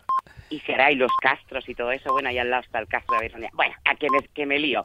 A ver, Noya... eh, Vamos a Noya otra vez. Esto es como la introducción al filandón, ¿no? A ver, Galicia, La Coruña, Noya. Venga, sí. ¿Cómo se llama la iglesia? Vamos, vamos a ir centrándonos. Vamos a la, venga, vamos a la iglesia. Bueno, vamos a empezar, si os parece, primero por el cementerio, que es la Quintana de los Muertos, ¿no? Y es el cementerio de Santa María la Nova, que está en Noya, ¿no? Y entonces, este, este cementerio ha sido declarado monumento histórico-artístico en el, el 73 y es uno de los 10, eh, para mí, cementerios más importantes de España, porque además es muy mágico. Estamos hablando de siete siglos de uso funerario, que eso es bastante complicado de encontrar. Hay laudas gremiales, que luego hablamos un poco, pero también hay sarcófagos. Como habéis dicho, muchas de estas laudas, de estas lápidas, siguen en la intemperie, porque estamos hablando de más de 500. 40 de ellas se han metido dentro de lo que es la capilla, Sí. se han limpiado de musgo de Berlín y se han datado y se han estudiado. Y claro, han aparecido una serie de signos eh, eh, que son mm, algunos muy sorprendentes, ¿no? Porque eh, eh, en una pa- aquí hay muchas teorías, ¿no? A mí me gusta mucho la arqueología fantástica, ¿no? Cuando te metes con Charpentier en, en su libro y empiezas a interpretar estos, estos signos Pues imagínate como- la tierra de Noé. Bueno, es que claro, ¿no? Ya es muy con sus leyendas. interesante. Claro, pero es que, es que tú fíjate, o sea, ¿para qué irnos al Monte Ararat si es muy posible que el Bueno, arca básicamente Noé- está para el sitio. ¿Para qué? Si lo tenemos aquí, si lo tenemos en Monte Barbanza, ¿para qué? con- con Bueno, no, no le cortéis, no le cortéis, que, que luego que Marta sí. se nos queja de que le Además, estamos con piedra, no con madera. Estamos con piedra. Ya, pero que lo del arca de Noé eh, es interesante el tema, porque además Noya tiene en su escudo el arca de Noé, ¿eh? Y, y de hecho se llama Noya porque viene de Noela, una de las nietas. De, es una leyenda, pero es una leyenda que a mí me encanta. Y si el arca lo tenemos por aquí, pues mira, mejor que mejor. Bueno, para lo que vamos, dentro de, de- de esta iglesia se han colocado estas laudas y mm, eh, pues eh, con algunos signos bastante sencillos, por eso se llaman gremiales, ¿no? Pues hay unas sardinas, porque aquí se le dio el privilegio de poder elaborar el saín a partir de la grasa de la sardina. También hay anclas que hablan de estos marineros. Los canteros pues tienen sus picos, eh, a veces acompañados de estas escuadras, ¿no? Por eso también hay esta, esta relación con la masonería, ¿no? Porque no solamente hay, escuadras, también hay compás, ¿no? Pero el compás utilizaban los carpinteros, ¿no? De los curtidores podemos encontrar ese mandil esa cuchilla que todavía se usa, que habéis visto para curtir la piel. Bueno, eh, aquí lo que ellos es, eh, lo que se nota es que se sentían muy orgullosos de su trabajo, porque hasta los carniceros tienen sus propios símbolos, ¿no? Y sus signos. En la- hay una teoría que dice que, no- y de hecho, fíjate, yo hablaba con la técnica de culturas estos días, y hasta ellos mismos eh, eh, defienden que sí que puede haber una simbología, no se sabe si esotérica o perteneciente al Camino de Santiago, porque esta eh, Noya en un principio formaba parte de este camino in- desde Santiago. Eh, ahora además están queriendo otra vez eh, darle ese esa, mm, carácter de puerto de Santiago, porque está a 30 kilómetros nada más, entonces era, era, era el puerto que y, y ahí se dedicaban pues a mariscar y a pescar y era una, una villa eh, bastante rica, ¿no? Pero la clave es ¿por qué tantísima cantidad de laudas? ¿Por qué estamos hablando de este? Porque Claro. es exagerado, es un museo único en el mundo. Entonces, eh, hay una, eh, muchas de ellas se están encontrando ahora, porque el cementerio sigue activo. Además es curioso, porque mira, en este cementerio las, la- eh, las personas que entierran son mujeres. Hay pocas en, en España, bueno, cada vez va habiendo más. Pero aquí Enterradoras. Ujú. Sí, sí, sí, sí, sí. El- eh, eh, hasta hace poco estaba una hermana y ahora está enterrando otra. Y es un cementerio eh, que tiene otra curiosidad también bastante importante y es que tiene tierra de Jerusalén igual que tenían las, las catacumbas ¿no? de, de, de romanas. Con lo cual está Eh, sacralizado, evidentemente, Está doblemente. Y luego tiene otra señal iniciática muy interesante que es en el dintel de entrada hay un escudo de, de, un armero asesinando a un dragón y se cuenta que es que ese cementerio estaba protegido por una gran cobra. Las grandes cobras, las serpientes, siempre protegen tesoros. Entonces, ¿qué tipo de tesoro hay ahí dentro? Porque además hay otra curiosidad dentro de este cementerio que es que se lleva la palma y es que hay un em, cruceiro que está bajo un baldaquino. Solamente hay dos baldaquinos de estas características en Galicia. Y este cruceiro es muy inter... Bueno, fíjate, Javier Sierra, su novela El ángel perdido, la inicia, claro, la inicia en Noya, eh, eh, bueno, con otra tumba también sospechosísima, Por cierto, a es la de... tiros. A tiros la lía, ¿por qué? Sí, sí, sí, empieza a tiros, eh, precisa en Santa María Nova. La- Ay, claro, el ángel claro, porque es cuando ellos, eso es el ángel perdido, porque es cuando ellos eh, eh, están buscando ese tesoro, ¿no? Y esa, No hagamos un spoiler. Ah, no, no, así la no, novela, no, no, ya estamos, ya estamos. Bueno, es- Bueno, es- ibas a hablar de una Juan- tumba interesante. ¿Cuál es la esa y tumba? de esta tumba interesante que es la de Juan de Estivadas, Ay, que ay. es muy rara porque, Mm. vamos a ver, es una tumba de caballero eh, esculpida en piedra sobre un, un sarcófago. Eh, tiene en el friso eh, frontal, ya tiene dos vacas sagradas. Bueno, puede también aludir a que venía de la familia de los Becerra, una familia bastante adinerada de, de Galicia. Pero ya estamos hablando de esas vacas sagradas. Y luego lo curioso son los rasgos que tiene. O sea, aparte de, de- de- esos ojos rasgados muy orientales, tiene un bigote que es exactamente igual al de Gengis Khan. Entonces se habla de que este tal Juan de Estivadas provenía de, una familia que marchó a, tierras mongolas. El rey mongol le regaló eh, a Enrique III le regaló, le regaló un harem, que bueno, es un buen regalo, y entonces de ese harem, de esa mezcla con, con los noyeses, nació este Juan de Estivadas también es, es curioso que este hombre esté allí, ¿no? Porque, ¿Por qué? Eh, es una iglesia que además tiene muchísima simbología del Camino de Santiago. Tiene también una pila bau- bautismal que hay que estudiar, porque está llena de, de- de signos. Tiene esa concha, ¿no? Esa concha de que poca gente sabe que cuando tú, tú llevas una concha de Vieira en la mano, realmente lo que te está diciendo es la capacidad de bondad que tienes, ¿no? Lo que le- se dice que se mide a una persona por la bondad que le cabe en esa mano, ¿no? Entonces es esa concha de Santiago tan bonita que está en una de las cúpulas de, de, de esta iglesia. Y hombre, lo, lo chula de, de esto es que, según me han contado, se va a seguir y se va a trabajar y, y están pretendiendo hacer también un museo de arte funerario bastante importante. Entonces, hay una escuela, taller que está recuperando mucho. O sea, que no es un, un cementerio olvidado, no tienen ninguna intención de, de se sigue enterrando, entonces no está eh, cerrado al- al- a los entierros. Luego allí además es que los gallegos son como son, es muy parecido a los mexicanos, ahora no se hace, pero allí el, el gallego dejaba en testamento eh, la juerga que quería para su tumba y había que ir a la tumba a celebrarlo y a, y a- y a estar allí, ¿no? Luego a- lo, lo quitó la iglesia porque ya sabéis que aquí los católicos pues eh, son muy serios y estas cosas pues no se concebían como, como eh, luego tiramos de plañideras y a exagerar mucho más las cosas, Bueno, pero en la en, Edad en Media, aquella la- época La fiesta de los locos, la fiesta del obispillo, se, cele- se celebraba dentro de las iglesias, hasta que ya algún Sí. obispo se cabreó y dijo, bueno, fuera. Ahí y, está, y- ahí y- está. y ese es un poco el origen de los santos inocentes. Pero, Ese es el origen de los sí, poco- exactamente. estabas Sí, sí, bueno, y en Galicia, y en Galicia se sigue celebrando el Samaín. Eso sí El que es verdad claro, que claro, ahora que nos vamos a claro. acercar, justo ahora que nos vamos a acercar a, esto, a Halloween y a las calabazas y a todo esto que nos parece tan flipante, pues hombre, en Galicia es el Samaín y se siguen colocando las calabazas y todo, porque el origen está aquí, mal, mal que les pese a algunos, pero el origen es nuestro, reivindiquemos. A ver, Marta, una pregunta directa. ¿no? Eh, de lo que estás comentando. Sí. Desde tu punto de vista, ¿por qué esas 500 laudas o lápidas gremiales de Santa María Nova no tienen ninguna inscripción y solo aparecen los signos gremiales que representan su oficio, ¿no? Carniceros, zapateros, carpinteros. ¿Tú crees que eran tumbas además iniciáticas que de alguna forma era un poco de renunciar al ego para que no apareciera su nombre y que solo apareciera el símbolo de su trabajo? Mezclo las dos cosas. Según la época, realmente había una eh, la cultura, lo que es la escritura, solamente estaba en, en las partes ledas de, en el en el clero, en la iglesia. Entonces es, es cierto que el, eh, el resto de la población no sabía escribir y les era mucho más sencillo hacer este tipo de monigotes, ¿no? De, de, de, de formas tan sencillas, tan limpias, ¿no?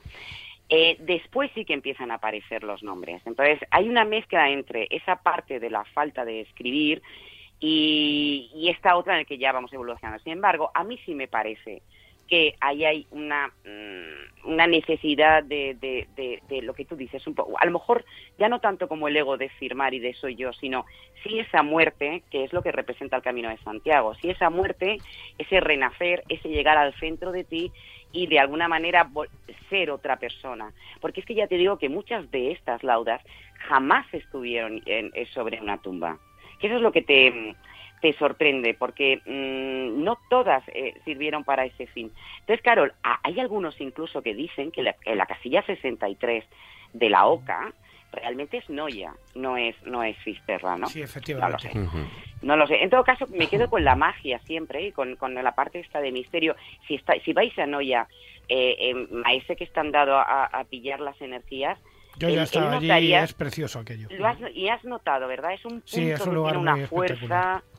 Sí, es un lugar, este- todos los, los cementerios, tienen- pero esto es especial, esto es exageradamente, es como un punto telúrico ahí, no sé si habrá estas aguas que, que tú notas tanto. Tiene, cosas. una, tiene unas marismas protegidas que son realmente espectaculares por la bifauna ¿Verdad? y por el- la potencia que tienen. La potencia que tienes.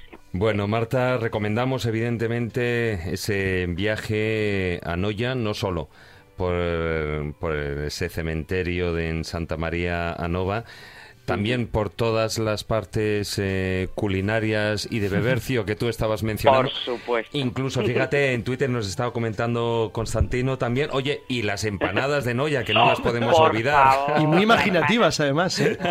no las podemos olvidar. La empanada de Samburiña, pero ¿qué es eso? Por Bueno, favor, oye, que a estas horas de la noche nosotros todavía no hemos cenado, ¿eh? O sea que no nos pongas... Que lo tiene todo, ¿no? Ya, ¿no? Por lo que estamos No, no, no, diciendo. sí, bueno, sí. si encima ya está el arca, ya. Ya, ya sería la, la leche.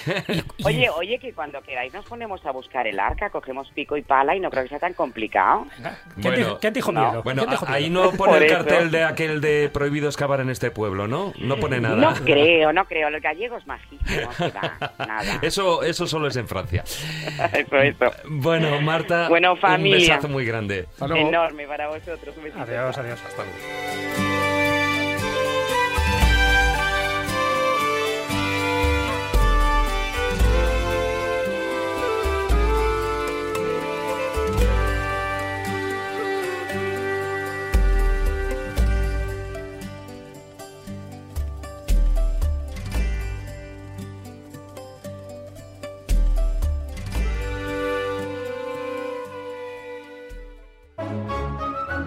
La escóbula de la brújula. Dirige Jesús Callejo. Presenta David Sentinella. Asustos espinosos.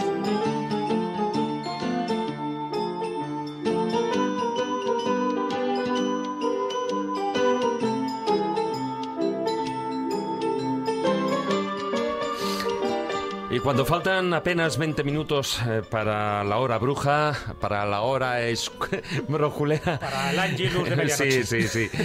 Pues eh, conectamos con Israel Espino. Muy buenas noches. Muy buenas noches, compañeros. ¿Qué tal? Bueno, ya tú que estás por ahí dando tumbos por... Lo que da tumbos es Marta, de tumbo en tumbo y de tumba No, en tumba. bueno, ella de tumba en tumba.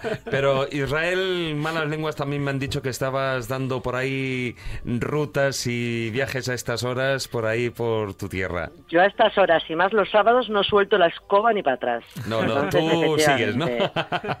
Dando viajes, dando viajes. Hay mucha ando, bruja sí, sí, suelta sí. por ahí, seguro.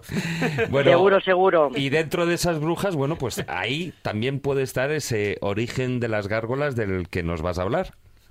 Sí, señor, porque, bueno, como lenguaje de las piedras, eh, yo creo que había que, que mencionar a, a esas gárgolas que, que adornan los edificios góticos y porque, hombre, también nos transmiten muchas cosas, muchas de ellas que todavía no conocemos, porque todavía no se han puesto de acuerdo los, los expertos en qué significan exactamente qué motivo tienen estas gárgolas.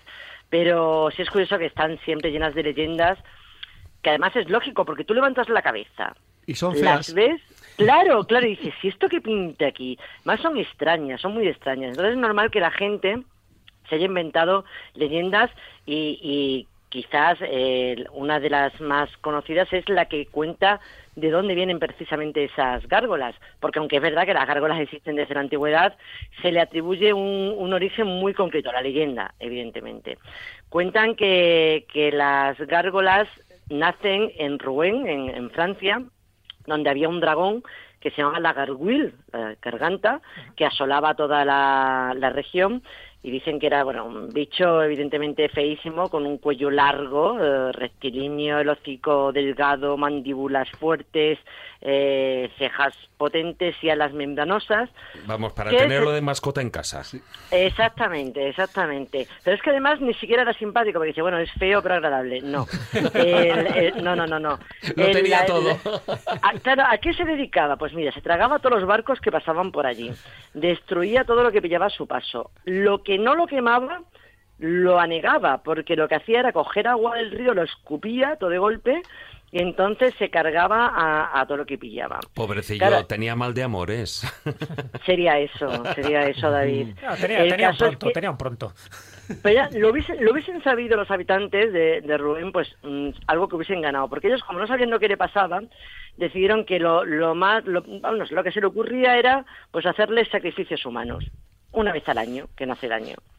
Claro, al- a, a este garguil lo que le gustaba eran las doncellas, pero en el pueblo dijeron que Nanay de la China, que como mucho lo que harían sería darle un criminal condenado a muerte y se lo llevaban. Y así hicieron, así hicieron hasta que en un año indeterminado, entre el 500 y el 600, cuenta que llega, llega allí al pueblo un tal Román o Romanus, según las, según las fuentes, que les dice que él les, les va a quitar del medio a este dragón, pero que a cambio tienen que bautizarse todos, hacerse todos cristianos y levantar una iglesia católica en el, en el pueblo, una iglesia cristiana. Acceden, evidentemente, y entonces el tal Romano se fue al ladito del, del convicto, que ya le tocaba, le tocaba comer al dragón, y cargado con su kit de exorcismos. Cuentan que llevaba una campana, un libro, una vela y una, y una cruz, y con estas cuatro cosillas eh, lo hipnotizó al, al dragón, se convirtió en un ser súper dócil, le ató una cuerda y se lo llevó al pueblo, donde evidentemente en cuanto lo vieron, lo quemaron vivo, porque le tenían un poquito de inquina. ¿Qué pasó? Que el dragón ardió, menos la boca y el cuello, que cuentan que, claro, estaba tan acostumbrado a, es- a escupir fuego que no, no conseguían que ardiese. Entonces lo que deci- decidieron fue montarlo en la pared, en la torre del ayuntamiento, como recordatorio de esos malos momentos. Ahí nace la- las gárgolas, y bueno, por cierto, recordatorio que estuvo eh, hasta 1790, que todavía se hacían procesiones con un dragón de metal en las que se liberaba a un condenado a muerte, a, a un reo. Esta leyenda es muy parecida a la de la Tarasca, Claro, de en, el corpus siempre Sí, se hacía. el efectivamente, sacaban La efectivamente. tarasca, el dragón, que representaba un poco los pecados, la maldad, el paganismo, en fin, lo malo de la sociedad. Efectivamente, fíjate, además en, lo de- en el corpus, por cierto, que hay una tarasca también en Badajoz, para que veáis, un monstruo, un- un- una tarasca, una leyenda de un dragón que asolaba también la, la región, muy parecido.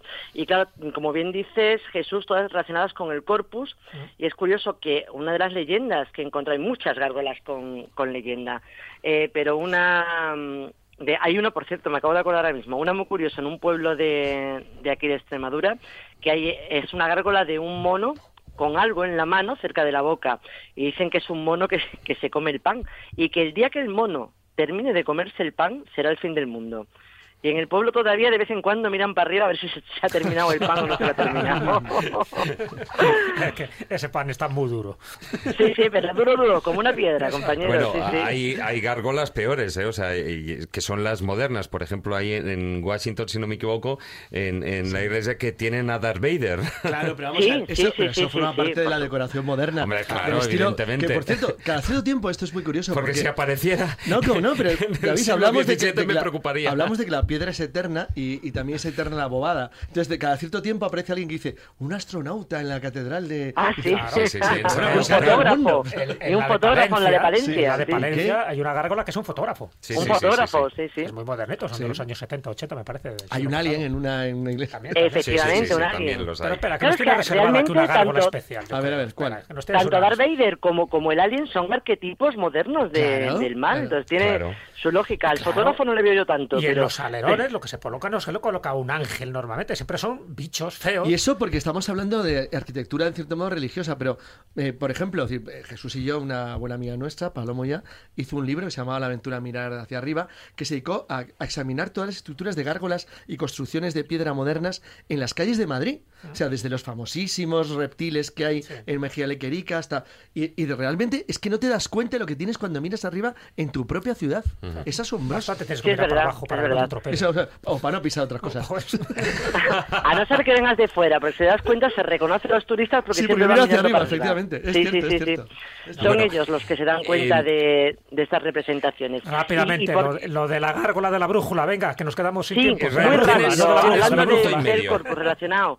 Eh, una de las eh, gárgolas más curiosas en la Catedral de Girona. Eh, hay muchas gárgolas, pero solo una que es humana. Al lado de la Torre de Carlomagno, justo si miráis para arriba, vais a ver una mujer de piedra con un vestido largo, con la cabeza cubierta con una toca, con unos pergaminos en la mano y que abre eternamente la boca para vomitar agua de lluvia. Bueno, cuentan que efectivamente era una, una vieja con fama de bruja, cuentan que, un día eh, apedrearon a un gato negro enorme y al día siguiente ella amaneció con una pitera porque era ella en la cabeza con una, con una herida. Eh, contaban que ahojaba a los niños y efectivamente era verdad, era bruja. Se dedicaba todas las noches cuando rezaban el ángelus y la gente se metía en casa, ella salía y le tiraba piedras a la catedral. Hasta que una noche cuentan que se oyó una voz en toda Girona que decía, piedras tiras, piedras tirarás y de piedra te quedarás. Y en ese momento ella se quedó incrustada en, la, en las paredes de la catedral y bueno, y eh, allí sigue. Dicen que, que la castigaron para que de su boca ya no saliesen más maldiciones, sino solamente agua de lluvia. Y está siempre mirando hacia el suelo para que no pueda nunca ver el cielo. Y con la boca abierta. Exactamente. Pues una bonita historia eh, de allí, de- además de, de mi tierra. Sí, señor. Sí, señor. sí, sí, sí. Un besazo muy fuerte, Israel. Un beso, ya que no lo ha dicho Jesús, pues digo yo, no os pienso mandar a hacer gárgolas. Ah, Era, bueno. era, qué aguda. O- Oye, mira, ya, ya vas Mira, pillando, ya vas pillando el humor leonense. Ya voy, ¿eh? ya voy tu escuela. ya lo vas pillando. Un besazo grande. Otro beso para ti. Venga. Chao, hasta luego.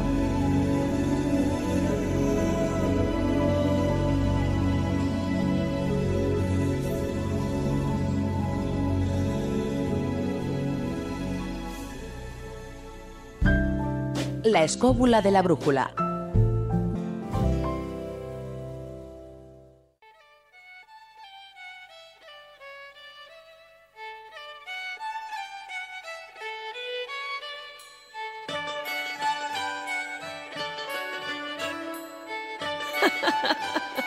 Los cuentos de Callejo.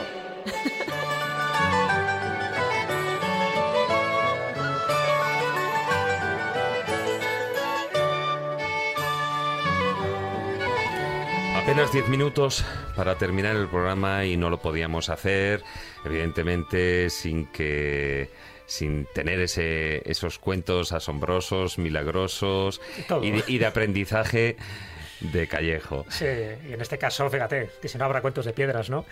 Y he elegido uno que tiene que ver pues, con una piedra grande, con una roca, una roca en el camino, un poco para ponernos en ambiente. En fin, antiguamente se pensaba que para transmitir una gran enseñanza lo mejor era provocar una experiencia. Y de eso va un poco, como un rey de Armenia provoca una gran experiencia en sus súbditos para que aprendan una lección. Bueno, pues vamos a escuchar ese cuento.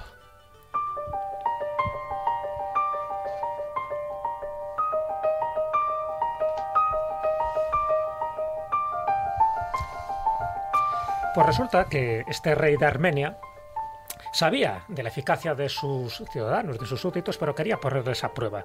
Quería saber el grado de cooperación que podían tener. Así que se acerca un buen día de madrugada a uno de los más incómodos senderos que tenía su reino y coloca una gran roca, una gran mole que impide el transitar por ese camino.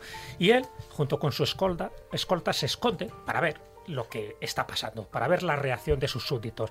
Efectivamente, al poco tiempo pasa por allí un comerciante con un carro tirado por caballos y, evidentemente, al ver esa roca en el medio no puede pasar. Intenta dar un rodeo, no puede, maldice al cielo, maldice al rey también por el mal estado del camino y se da media vuelta. El rey lo está observando todo desde la lejanía y de la espesura del bosque y comprueba como un grupo de ocho y de peregrinos pasan por allí. Evidentemente, como eran peregrinos, bordean la roca y logran transitar el camino y seguir su, su camino en dirección a la ciudad. No pasa nada, pero sí pasa cuando un hombre montado a caballo, al cabo de un rato, le es imposible pasar.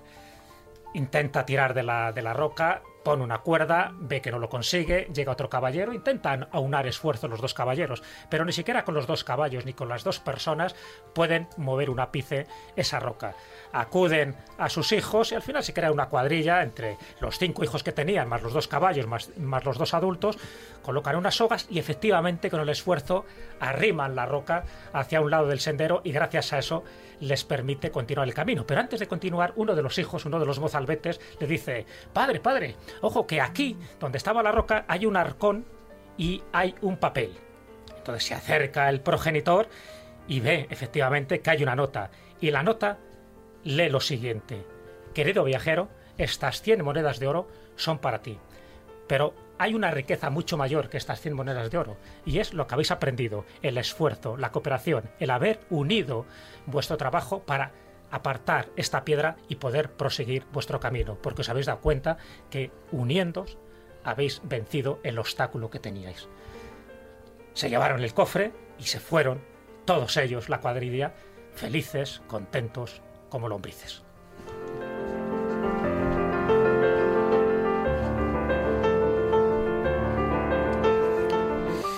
Bueno, Jesús, en definitiva es verdad que no aprendemos cuando las cosas nos van bien, sino cuando nos encontramos eh, piedras en el camino. Sí, porque si te das cuenta, poco la moraleja sería que si tú te encuentras una piedra en el camino, el camino de la vida, a lo mejor no es un obstáculo, a lo mejor es una oportunidad, es algo que tienes que hacer. Acordaros lo que decía Simón Bolívar, ¿no?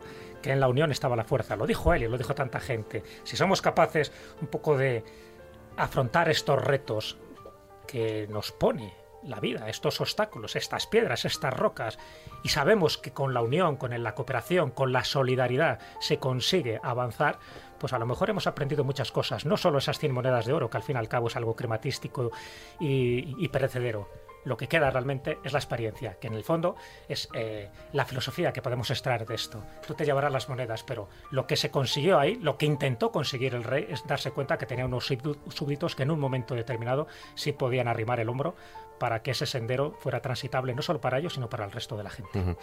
Bueno, eso sí, está ahí, es ese cuento, pero bueno, eso podían aprender muchos políticos.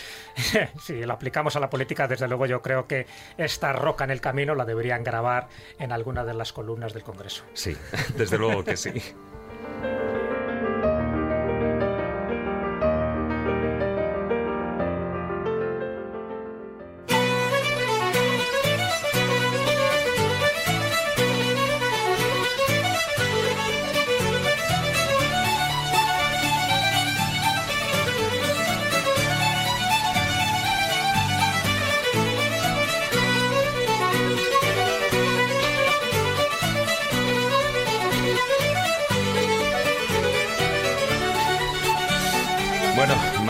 Por favor, deje de bailar. No puedo, Esto- no puedo, tengo el beriberi. El beriberi, bueno, es lo que tiene la música esta. Tiene que tener vitaminas, claro. Nos alimenta, siempre está famélico. Hombre, estamos aquí con, con unas viandas que nos ha traído. Carlos. Pues Cada vez que viene Carlos engordamos. ¿eh? Sí, sí, sí, sí, bueno. ¿A eso le llamas viandas? Bueno, esp- espérate cuando salgamos. Mira con el famélico. Más bien Sí, famélico. La, la próxima mira vez la él no consume, ¿vale? Él no consume. son chorizandas. Palomitas para... Bueno, Maese, muy buenas noches. Gracias por estar un día más aquí. Me voy, que voy a ver si grabo unos cuantos signos lapidarios en un canto que tengo en la puerta de mi casa. Es un canto rodado. A ver lo que dice tu, tu mujer. Carlos, muy buenas noches. Buen programa, como he dicho Jesús al principio, menos de una piedra. Menos da una piedra. Jesús, head director, muy Pues, buenas noches. Un placer. Nos vemos la próxima semana. La próxima semana aquí estaremos. Agradecer también a, a Víctor San Román, que está al otro lado ahí en la pecera, que como siempre, bueno, pues está ahí colocándonos la música, los efectos y todo en su debido en su debido tiempo. Y a todos vosotros, bueno, pues queridos escobuleros, muchas muchísimas gracias por acompañarnos una semana más durante estas dos horas de programa. Os recordamos como hago siempre, nuestra página web, laescóbula.com y nuestra presencia en las redes sociales. En Facebook, la página oficial, La Escóbula de la Brújula.